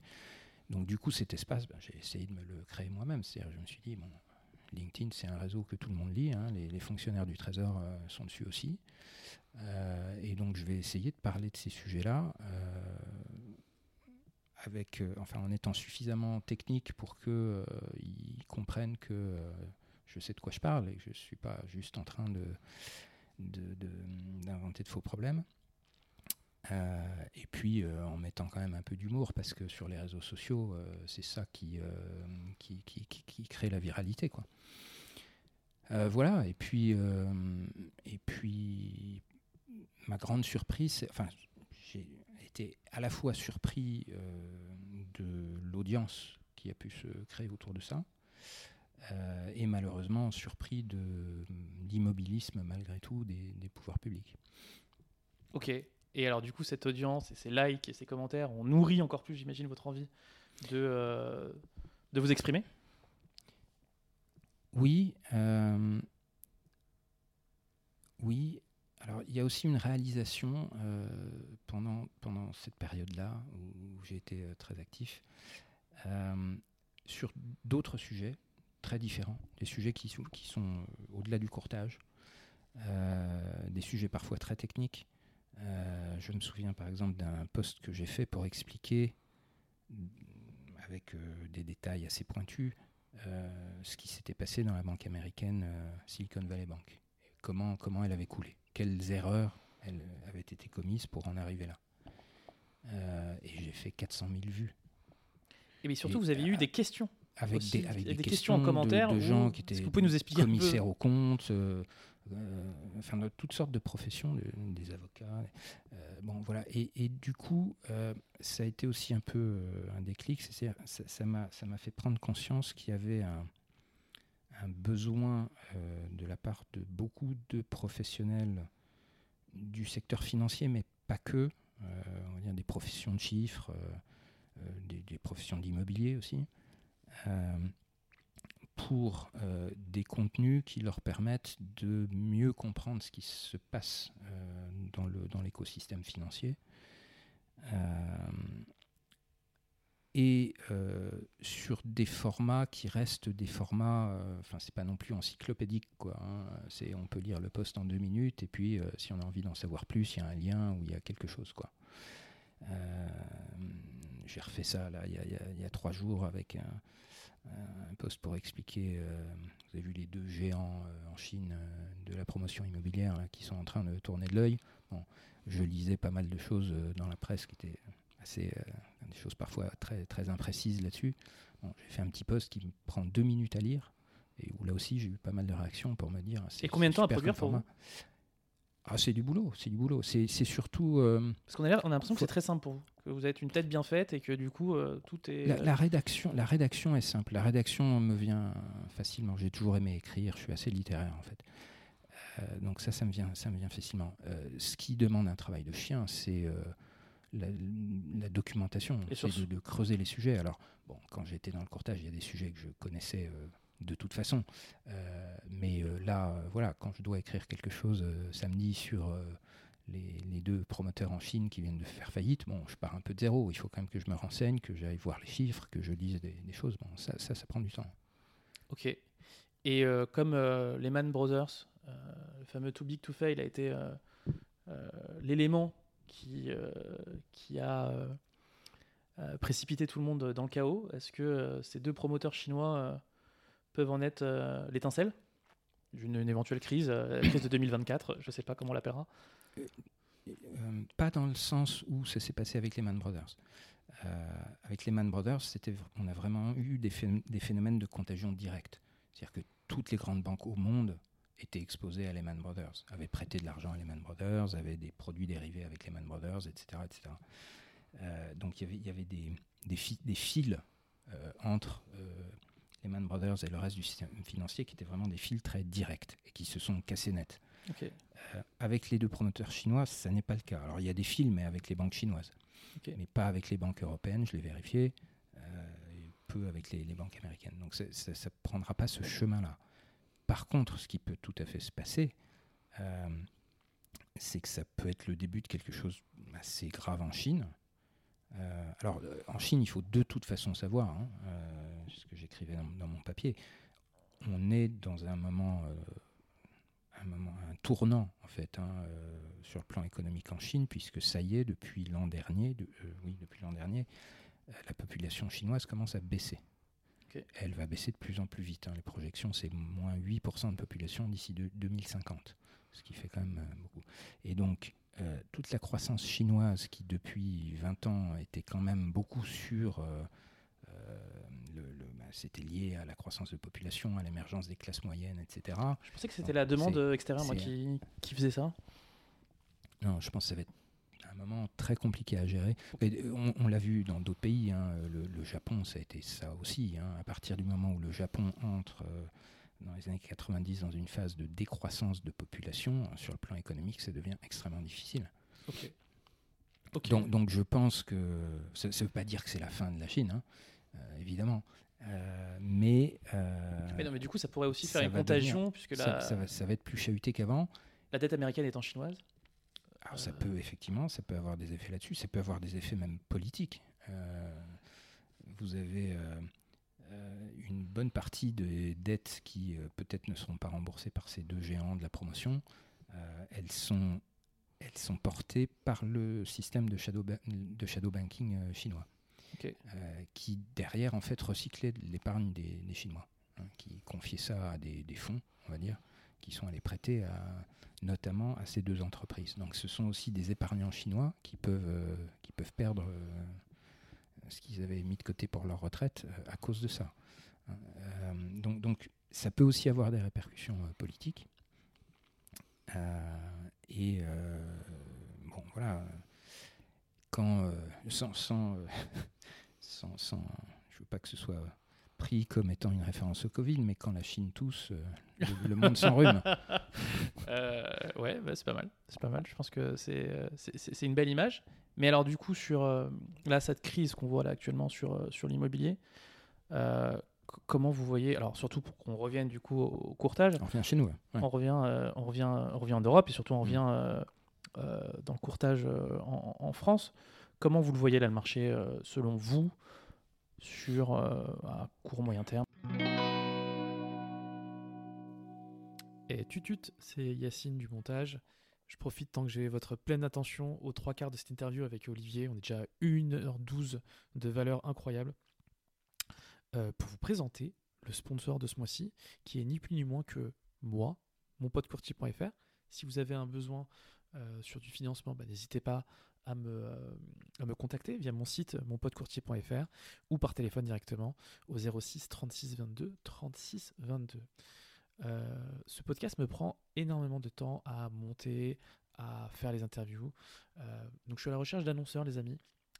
Si vous êtes une marque et que vous souhaitez prendre la parole auprès d'investisseurs ou de futurs investisseurs et d'agents immobiliers et de courtiers, N'hésitez pas à me contacter euh, sur mon mail yacine.monpotecourtier.fr. Je vous mettrai les infos dans les, dans les notes de podcast. Je vous embête pas plus longtemps. C'était le petit instant promo. Retour à l'interview. Euh, à horizon 12-18 euh, mois, je pense que ça va rester très difficile. Je, lis beaucoup hein, que le problème actuellement, ce sont les vendeurs qui refusent de baisser leur prix. Certainement, ça arrive. Euh, moi, je pense que le facteur le plus lourd dans le ralentissement en ce moment, c'est surtout que vous avez toute une génération de propriétaires qui sont aujourd'hui assis sur des crédits dont le taux est, entre 1 et 2% Ces gens-là, s'ils bougent, s'ils déménagent pour saisir une opportunité euh, professionnelle ou euh, pour agrandir la famille ou je ne sais quoi, ils sont condamnés ils sont pas très sensibles au prix parce que finalement, euh, même si les prix baissent, euh, ils rachèteront moins cher aussi. Hein, donc, euh, par contre, ils sont ultra sensibles au taux.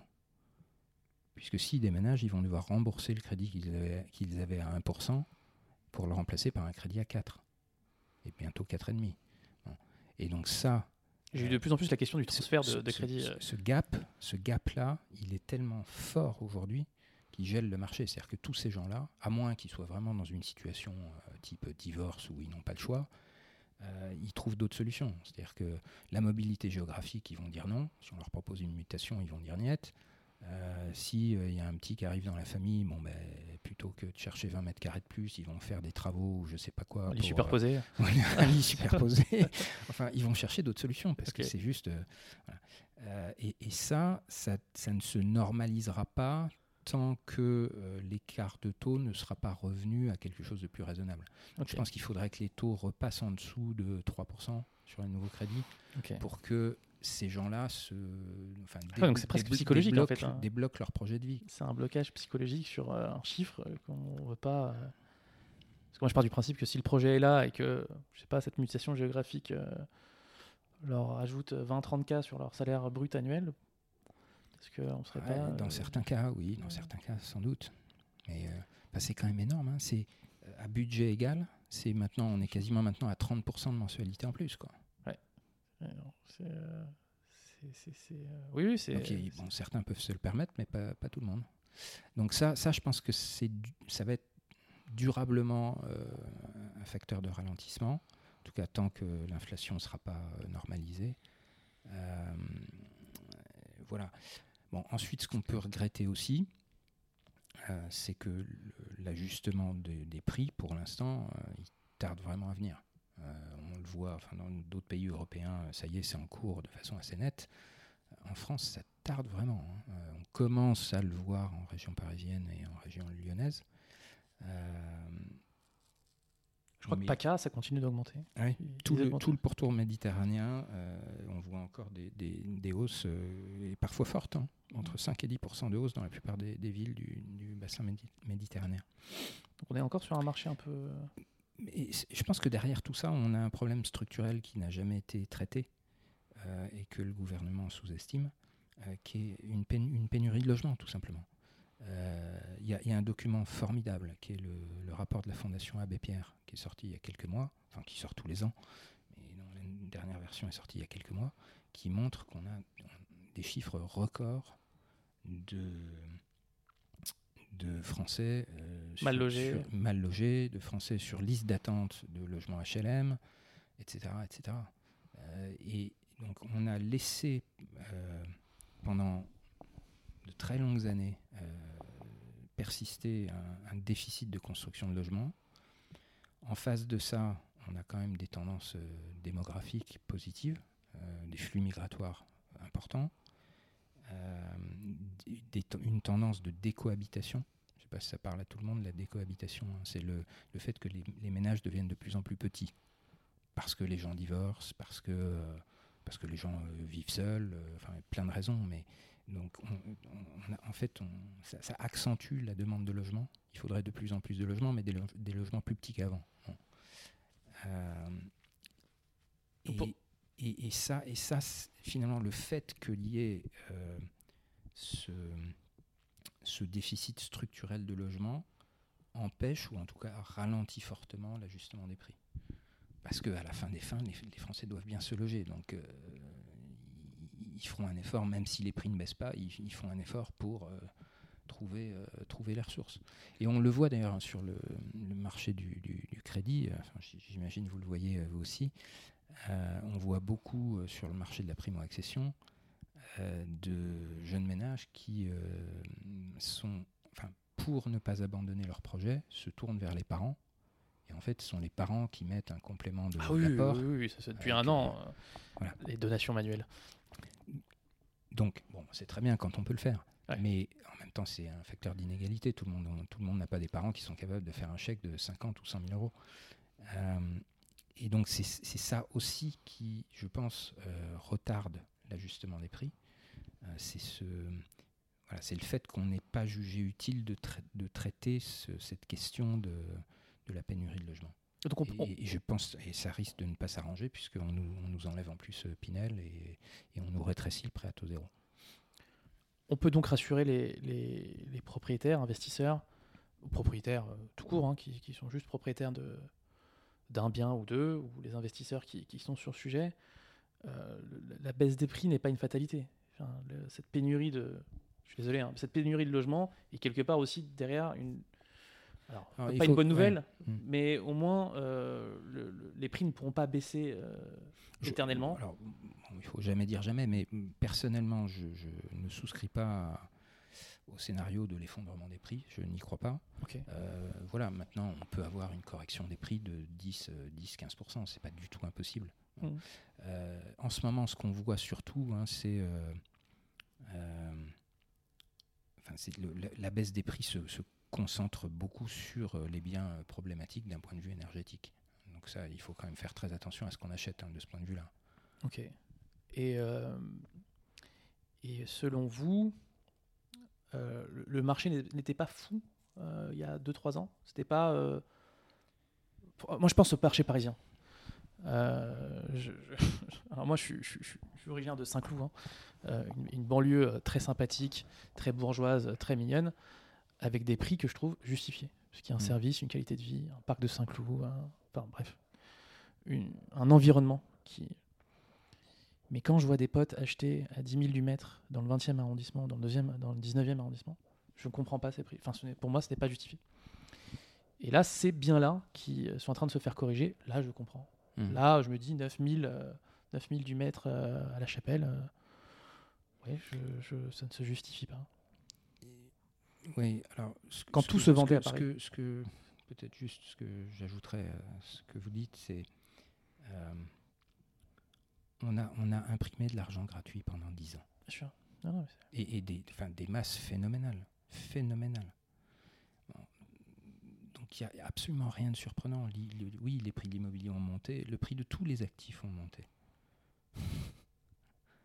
Oui, mais est-ce que c'était pas euh, déraisonné Enfin, est-ce que c'était pas euh, Alors vous savez, je- je- bon, vous me connaissez un petit peu, vous savez que j'ai le goût des chiffres. Oui. Donc quand on parle de ces sujets, moi mon premier réflexe c'est d'aller voir euh, la vérité des chiffres. Donc je suis allé voir sur l'INSEE. Sur 10 ans, les prix de l'immobilier à l'échelle nationale, hein, euh, après évidemment hein, il y a des réalités locales qui sont différentes, mais à l'échelle nationale, les prix de l'immobilier ils font, ils font plus 29%. Bon, Ok. vous me direz c'est déjà beaucoup en 10 ans. Sur la même période, euh, pardon, plus 28%. Plus 28%. Sur la même période, les salaires progressent de 19%. On l'oublie ça. On a tendance à l'oublier. Donc cette Donc- impression de donc- moins acheter. Donc oui, il y a eu un décalage. Il y a eu un disconnect de- d'environ 10%, une déconnexion d'environ 10% entre le rythme de progression des prix de l'immobilier et celui des salaires. Mais c'est pas non plus, euh, ouais, c'est pas.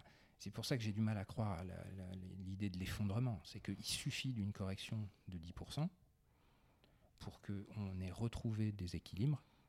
un une équilibre, cohérence. euh, euh, prix, euh, prix salaire qui serait la même qu'en 2013. Et en 2013, personne ne disait qu'il y avait une bulle de l'immobilier.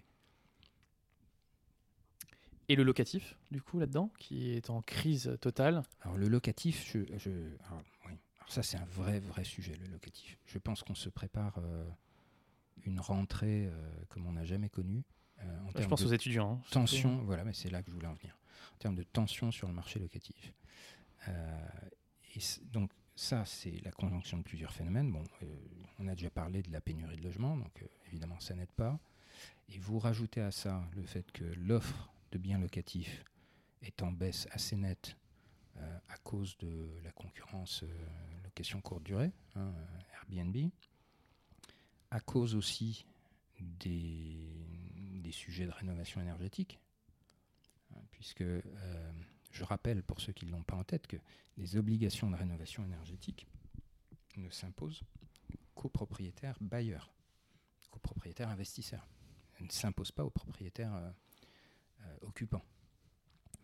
Euh, ce qui pose de vrais problèmes dans les copropriétés, hein, parce que vous pouvez avoir un propriétaire sujet. ça. investisseur qui est prêt à faire les travaux, mais souvent pour repasser de G en D, les travaux individuels ne suffisent pas. Il faut aussi changer la toiture, il faut faire une isolation par l'extérieur, je ne sais quoi. Donc ce sont des travaux de copropriété. Et là, la, copri- la copropriété dans laquelle il y a une majorité D'occupants. de- de- d'occupants, euh, parfois qui n'ont plus accès au crédit d'ailleurs, hein, parce qu'ils sont à la retraite, parce qu'ils sont euh, au chômage ou je ne sais quoi, euh, va voter non. Euh, et donc, on voit des investisseurs qui sont plus ou moins contraints de se débarrasser de leurs biens. Donc, du coup, ces, ces biens sortent du parc locatif, donc ça accentue l'érosion du parc locatif. Et derrière, du côté de la demande, on a l'effet inverse, c'est-à-dire qu'on a euh, la jeune génération qui, si on n'avait pas eu la remontée des taux, Aurait pu acheter. serait devenu en ce moment euh, primo-accédant, renonce à ça parce que ça passe, ça passe plus euh, compte tenu de la remontée des taux, euh, de HCSF à 35%, donc il renonce temporairement en tout cas à ce projet. hein, et du coup, ils ils restent locataires du coup, donc ils encombrent, je ne le dis pas de façon péjorative, hein, ils sont eux-mêmes victimes, mais d'une certaine façon, ils encombrent le parc locatif et ils ne laissent pas la place aux ceux qui sont encore plus jeunes, aux étudiants, qui eux ont, besoin de ces studios, de ces appartements pour, euh, pour se loger. Euh, et donc je, pense que ce sera le grand sujet de- des semaines qui viennent. L'impossibilité pour les étudiants, alors qu'ils ont une place en fac, de trouver à se loger dans la ville en question. Mois de septembre plutôt compliqué, euh, j'imagine, pour, pour eux. On leur souhaite bien du courage et qu'ils trouvent une solution à, ce, à ce sujet. Olivier, on en était à la CAFPI, vos enjeux à la CAFPI, on a parlé du marché. Et euh, on va parler du coup de Money Smart maintenant. On y vient. Euh, alors j'imagine que c'est un peu c'est aussi cette implication sur LinkedIn qui vous a fait identifier le déclic, ouais. sur ce. bah, est-ce que vous pouvez m'en parler du coup, du coup quel, était le constat déjà? Vous m'avez parlé aussi un peu de, de, professionnels qui avaient besoin de chiffres et de données un peu précises et, et, et, concrètes sur le sujet. Qu'est-ce qui, qu'est-ce qui vous a donné envie de vous lancer Racontez-moi un peu. Peut-être, juste pour revenir en arrière, bon, diriger un, grand réseau de courtage euh, dans la période qu'on a connue, hein, avec un marché, euh, je peux pas, évidemment, je ne peux pas donner ici les chiffres de CAFI, mais on sait que le marché, si on suit euh, l'Observatoire Crédit Logement, hein, c'est en gros moins 50% en un an. bon, voilà, donc avoir la responsabilité de 1500 personnes, salariés mandataires, dans une période comme celle-là, c'est pas facile. C'est une pression euh, immense au quotidien. Euh, et dans ces périodes-là, on se, découvre soi-même. Euh, et, voilà, et je le dis humblement, il faut aussi accepter ses limites. Et moi, je suis arrivé au constat que je, voilà, je ne savais pas. Je ne savais pas faire ça, ou en tout cas que je n'étais plus la, meilleure personne pour faire ça. Et que je n'y prenais plus de plaisir. donc c'est ça le début de ma réflexion. Euh, on a fait ça en très bonne intelligence, on a organisé ma, succession, euh, et moi je me suis évidemment interrogé sur euh, ce que j'avais envie de faire. Et j'avais envie de retrouver une activité qui, me, qui me donne ce, plaisir au quotidien, et comme je le disais tout à l'heure, j'ai à la fois le goût des chiffres et le, goût de l'écriture, et, voilà. Et donc, euh, euh, j'ai voulu euh, capitaliser sur ce que j'avais commencé à construire et essayer de proposer à ce public qui avait commencé à s'intéresser à mes, publications, proposer un format plus, plus régulier, plus, plus large en termes de thèmes abordés,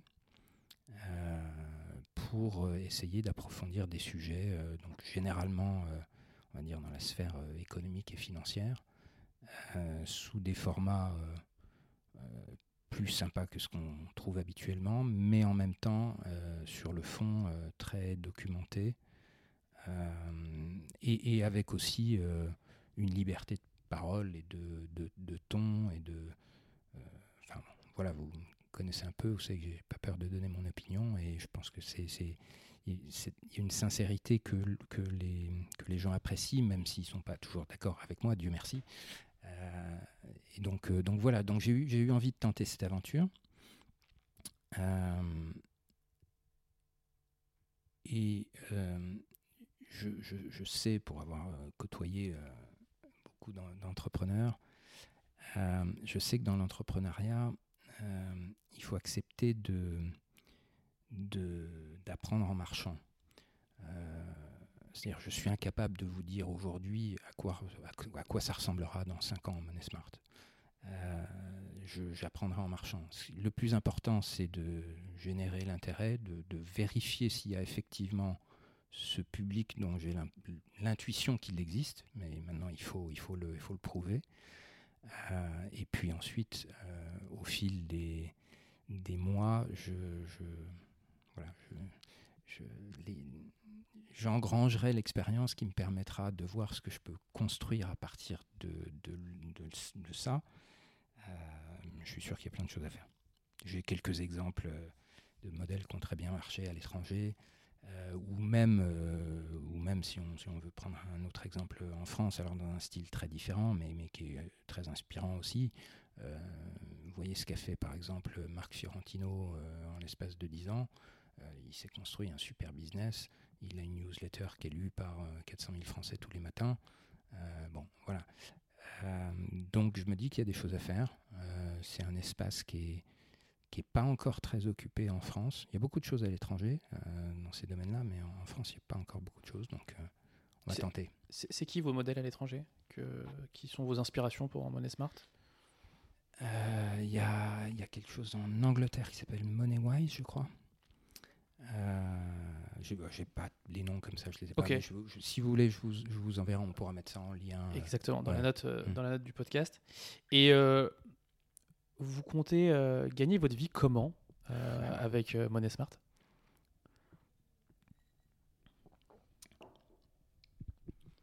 Alors ça fait partie, euh, quand je dis que j'ai pas de business plan pour les 5 ans, ça fait partie de, de- de cette question.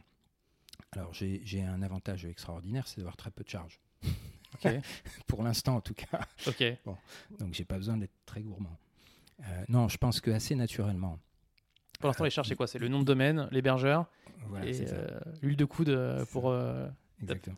Non, je pense qu'assez naturellement, euh, il y aura, enfin il y a déjà, mais après il faut que je construise le contenu, euh, une formule d'abonnement euh, Prime euh, avec, euh, on va dire, je, je réserverai, euh, je ne sais pas si c'est euh, 20% ou 30%, euh, on va dire, de, de contenu euh, à une clientèle d'abonnés euh, qui aura bien voulu euh, payer un abonnement. Bon, qui restera modique, hein, je, je pars sur 6 euros par mois, donc c'est pas non plus. euh, voilà. Waouh, quel exclu Euh, ensuite, euh, pour ceux qui restent sur euh, la, formule, euh, la formule gratuite, euh, il y aura à un moment donné, si j'arrive à générer suffisamment de trafic, il y aura des revenus publicitaires. Ok. Ah oui, je ne euh, m'en cache pas. ok. Euh, on essaiera de faire ça bien pour que ce soit pas trop intrusif. Euh, et on fera ça dans le, évidemment dans le respect de la RGPD. On va pas vendre les données clients. Euh, mais ça me paraît, ça me paraît naturel. Et puis peut-être aussi, euh, enfin, dans mes hypothèses de travail, je me dis que, j'ai l'intuition que progressivement, euh, même si aujourd'hui mes lecteurs sont très euh, B2B, enfin ils sont eux-mêmes des professionnels du, secteur, on va dire, mais je, pense que progressivement ça s'élargira à de la clientèle euh, B2C, euh, on va dire euh, personne, personne privée euh, avec un peu de patrimoine euh, qui, qui veut gagner en autonomie, on va dire. Et si c'est le cas, il y a sans doute euh, matière à un moment donné à, avoir un petit service de, référencement ou d'aiguillage vers des experts. Quelqu'un euh, qui lit un article, qui du coup euh, cherche un conseil personnalisé près de chez lui sur, je sais pas quoi, un sujet de succession, un sujet de crédit, un sujet de patrimoine, et voilà, le référer vers un partenaire qui, euh, qui est près de chez lui et qui est capable de prendre ça en charge. Passionnant, passionnant comme projet. Et euh, vous donnez combien de temps là pour, euh, pour déjà constater le marché? Bon, je dirais une bonne année. Je pense que ouais, je pense que en dessous d'un an, en dessous d'un an, ce serait ce serait ce serait dommage de pas de pas se laisser la chance. Donc ouais, je vais je vais je vais baisser la tête euh, pendant pendant un an euh, avant de me poser trop de questions sur euh, sur les chiffres. Et les objectifs de publication, c'est quoi là? C'est un article par jour, par semaine? Bah, on, est, on est sur quel, Alors, quel modèle pour l'instant? Pour l'instant, je suis encore seul contributeur. Ok. Euh, donc aujourd'hui, je dois être à 3 ou 4 par semaine. Mais l'idée, c'est assez rapidement d'ouvrir à d'autres contributeurs. Je lance un appel au peuple. hein. euh, S'il y a de- des gens qui ont à la fois la plume et la technicité euh, sur euh, certains sujets, je, suis preneur de, vos contributions ou de, vos idées de personnes qui pourraient contribuer. Mais oui, l'idée à un moment donné, c'est que ce ne soit pas que mes articles et qu'il y ait aussi. voilà. La seule chose, enfin, autant je trouverais ça très bien qu'il y ait d'autres opinions que la mienne qui s'expriment euh, sur les sujets que j'aborde euh, ou qui apportent des expertises que je n'ai pas moi, évidemment. Euh, en revanche, je serais intransigeant sur euh, euh, la, qualité du contenu. C'est-à-dire je, je veux- qu'on garde euh, un contenu qui est vraiment travaillé et, sur lequel, quand on cite un chiffre, euh, on donne sa source euh, et on met, les références, un, peu, comme, euh, un peu comme un- quand on fait un- des, des articles de, de recherche euh, Scientifique, universitaire. euh. Un nouveau métier du coup, directeur de publication. Alors, Ouais, ouais, ouais. ok. Et euh, vous avez déjà un, un premier retour, un premier ressenti là de comment ça se passe pour vous actuellement? Bon, pff, c'est- on est- on est au mois d'août, hein, mais bon, j'a- j'approche de 2000 abonnés. Alors bon, je sais pas, je sais pas si, si Ah, la c'est- newsletter? si si c'est bien ou, ou pas bien. Ouais, ouais. Euh, Ah, en combien de temps 2000 2000 abonnés? En trois semaines. Ah, c'est très bien. Alors Après, bon, je pense que c'est une- vraiment les, les hardcore euh, followers sur LinkedIn qui, euh, euh, évidemment, mais c'est déjà, moi je trouve déjà très très bien, euh, 2000 followers. Euh, donc le format, ça sera publication d'articles, newsletter, un peu de revue d'actualité, j'imagine? Oui. Ok. Euh, oui, oui, oui. Et puis, euh, à un moment donné, sans doute, euh, sans doute une réflexion aussi sur euh, des formats type podcast ou vidéo à voir. Ok. En tout cas, Olivier, si vous souhaitez revenir de manière récurrente pour de la revue d'actualité sur euh, 35%, vous êtes évidemment le bienvenu. vous pourrez tester l'exercice et, voir si, si cela vous plaît. Money Smart, est-ce qu'on a fait le tour? Euh, écoutez, je crois. euh, Alors, c'est quoi d'ailleurs cas, Est-ce que vous pouvez vous faire votre petite promo hein, C'est quoi l'URL euh, Monesmart.fr. Le nom d'ailleurs, Money Smart, c'est venu de vous, Olivier? C'est venu. pff, je sais pas comment c'est venu. On sait jamais trop ces trucs-là.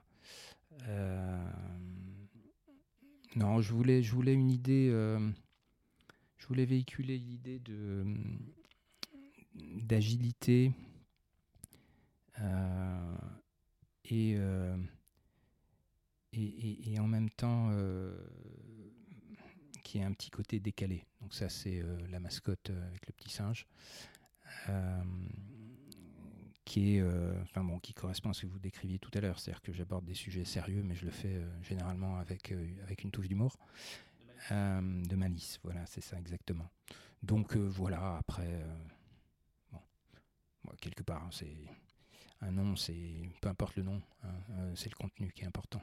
Mais ce qui est sûr, c'est que quand on démarre comme ça, quand on se lance dans une euh, nouvelle activité, les, les soutiens sont importants. Donc euh, tous ceux qui tous ceux qui nous écoutent et qui voudront venir s'abonner, même à la formule gratuite, c'est c'est une façon de m'encourager. Et bah, J'y serai le- très sensible. Le message, le message est passé, euh, Olivier. Est-ce qu'il y a une question que je vous ai pas posée, Olivier? Est-ce que j'ai oublié de vous poser une question? Je crois pas. Non, ça a été assez complet. Ah bah je- là je, je vois qu'on est à 1h38 sans, euh, sans le montage. On avait dit qu'on ferait ça rapidement. euh, euh, on s'est euh, on s'est laissé aller et tant mieux. Est-ce que alors bon je reprends le, le- la formule et, la- et on va dire la, la conclusion de, de certains podcasteurs, mais je m'en fous, je ne serai pas originel là-dessus. Olivier, est-ce que vous avez des des, euh, des bouquins, des séries, des films que vous pourriez nous recommander euh, qui ont été un peu fondateurs dans votre réflexion et qui vous ont aidé, vous, au quotidien, euh, alors que ce soit pour un courtier, pour un agent IMO ou pour quelqu'un qui, souhaite investir, pour comprendre le monde économique et, immobilier qui nous entoure. Est-ce que vous avez des, petites, ressources qu'on pourrait, acheter à la FNAC? Alors, je, vais donner une référence, mais on est assez loin de l'immobilier. On est même loin de la finance. On est dans le domaine euh, du,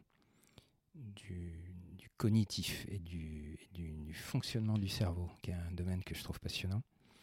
euh, où je recommande à tout le monde de, de lire le chef-d'œuvre de Daniel Kahneman, qui a été prix Nobel pour ce travail d'ailleurs, euh, qui s'appelle Système 1, Système 2, et qui donne des clés euh, incroyables sur le fonctionnement du cerveau, et en particulier sur ce qu'on appelle les biais cognitifs, c'est-à-dire comment votre, votre cerveau peut vous jouer des tours dans la façon euh, euh, dont vous prenez vos décisions, et,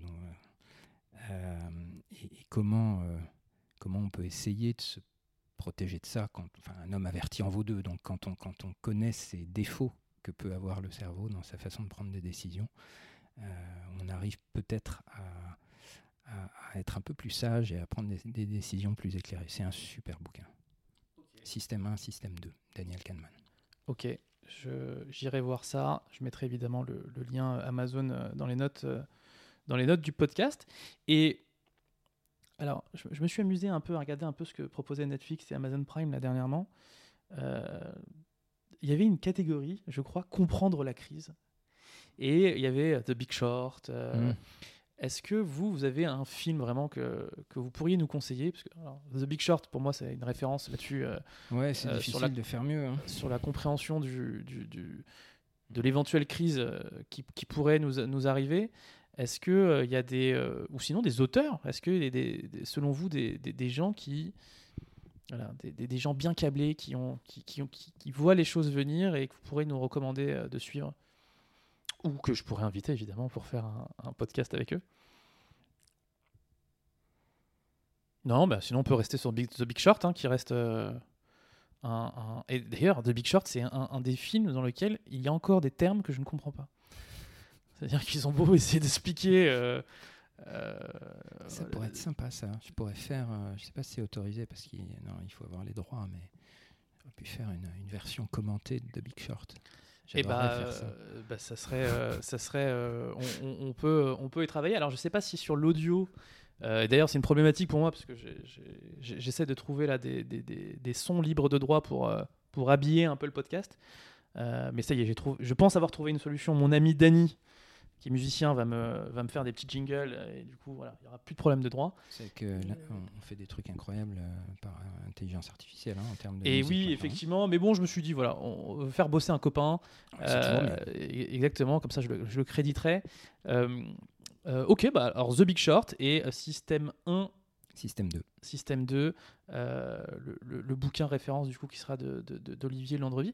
Est-ce est qu'on a une autre euh, revue ou euh, lecture que vous pourriez nous conseiller Alors vraiment spécifique au monde économique ou à l'immobilier qui, euh, qui vous revient, qui a été voilà, une espèce de Bible ou quelque chose sur lequel vous vous référez quand vous avez vous une question, c'est votre source. C'est quoi la source d'Olivier Landry quand on regarde l'historique du navigateur d'Olivier Landry, sur quel site il va lui? Vous seriez, vous seriez surpris du temps que je passe sur des sites officiels en fait. Ok, le journal officiel. Parce que, enfin, j'ai vous savez que je suis souvent très critique hein, sur l'action publique, mais en revanche, il y a un truc formidable en France, c'est euh, la richesse de données qui est mise à disposition euh, sur le site de l'INSEE, sur le site de la Banque de France, sur le site d'Eurostat à l'échelle européenne, il y a ça aussi. Euh, bon, c'est aride, hein, il faut, c'est pas pour tout le monde, mais, c'est incroyable, incroyable ce qu'on trouve là-dessus. Ok. Ben, on compte du coup sur monesmart.fr pour nous faire un, un récap, hein, puisque ces sites sont souvent. Euh, Et pardon, si je vais vous donner, pardon, euh, répondre à votre dernière question. Non, euh, il y a un truc que je recommande vraiment à tous les professionnels du crédit ou même de l'immobilier, c'est de se brancher sur le, webcast que fait tous les trimestres l'Observatoire Crédit Logement au moment où ils sortent leurs chiffres du trimestre. Ils font un webcast qui dure une Alors, la newsletter aussi. Hein, une heure et demie, deux heures. De Crédit Logement, la newsletter évidemment. Mais le webcast est encore plus riche. Encore plus riche. C'est phénoménal. Et quand vous dites webcast, c'est une vidéo, un, live qui font. Euh, c'est une conférence qu'on regarde euh, en vidéo. Ok. avec des slides qu'on peut retrouver euh, derrière. Ok, le webcast de Crédit Logement. C'est Michel Mouillard, si je ne dis pas de bêtises, qui, qui anime ça. Et c'est remarquable, absolument remarquable. Et je vous conseille d'ailleurs celui qu'ils ont fait euh, début juillet pour commenter les, chiffres du deuxième trimestre. C'est euh, en une heure et demie, vous avez tout compris à ce qui se passe sur le, marché de l'immobilier en ce moment en France.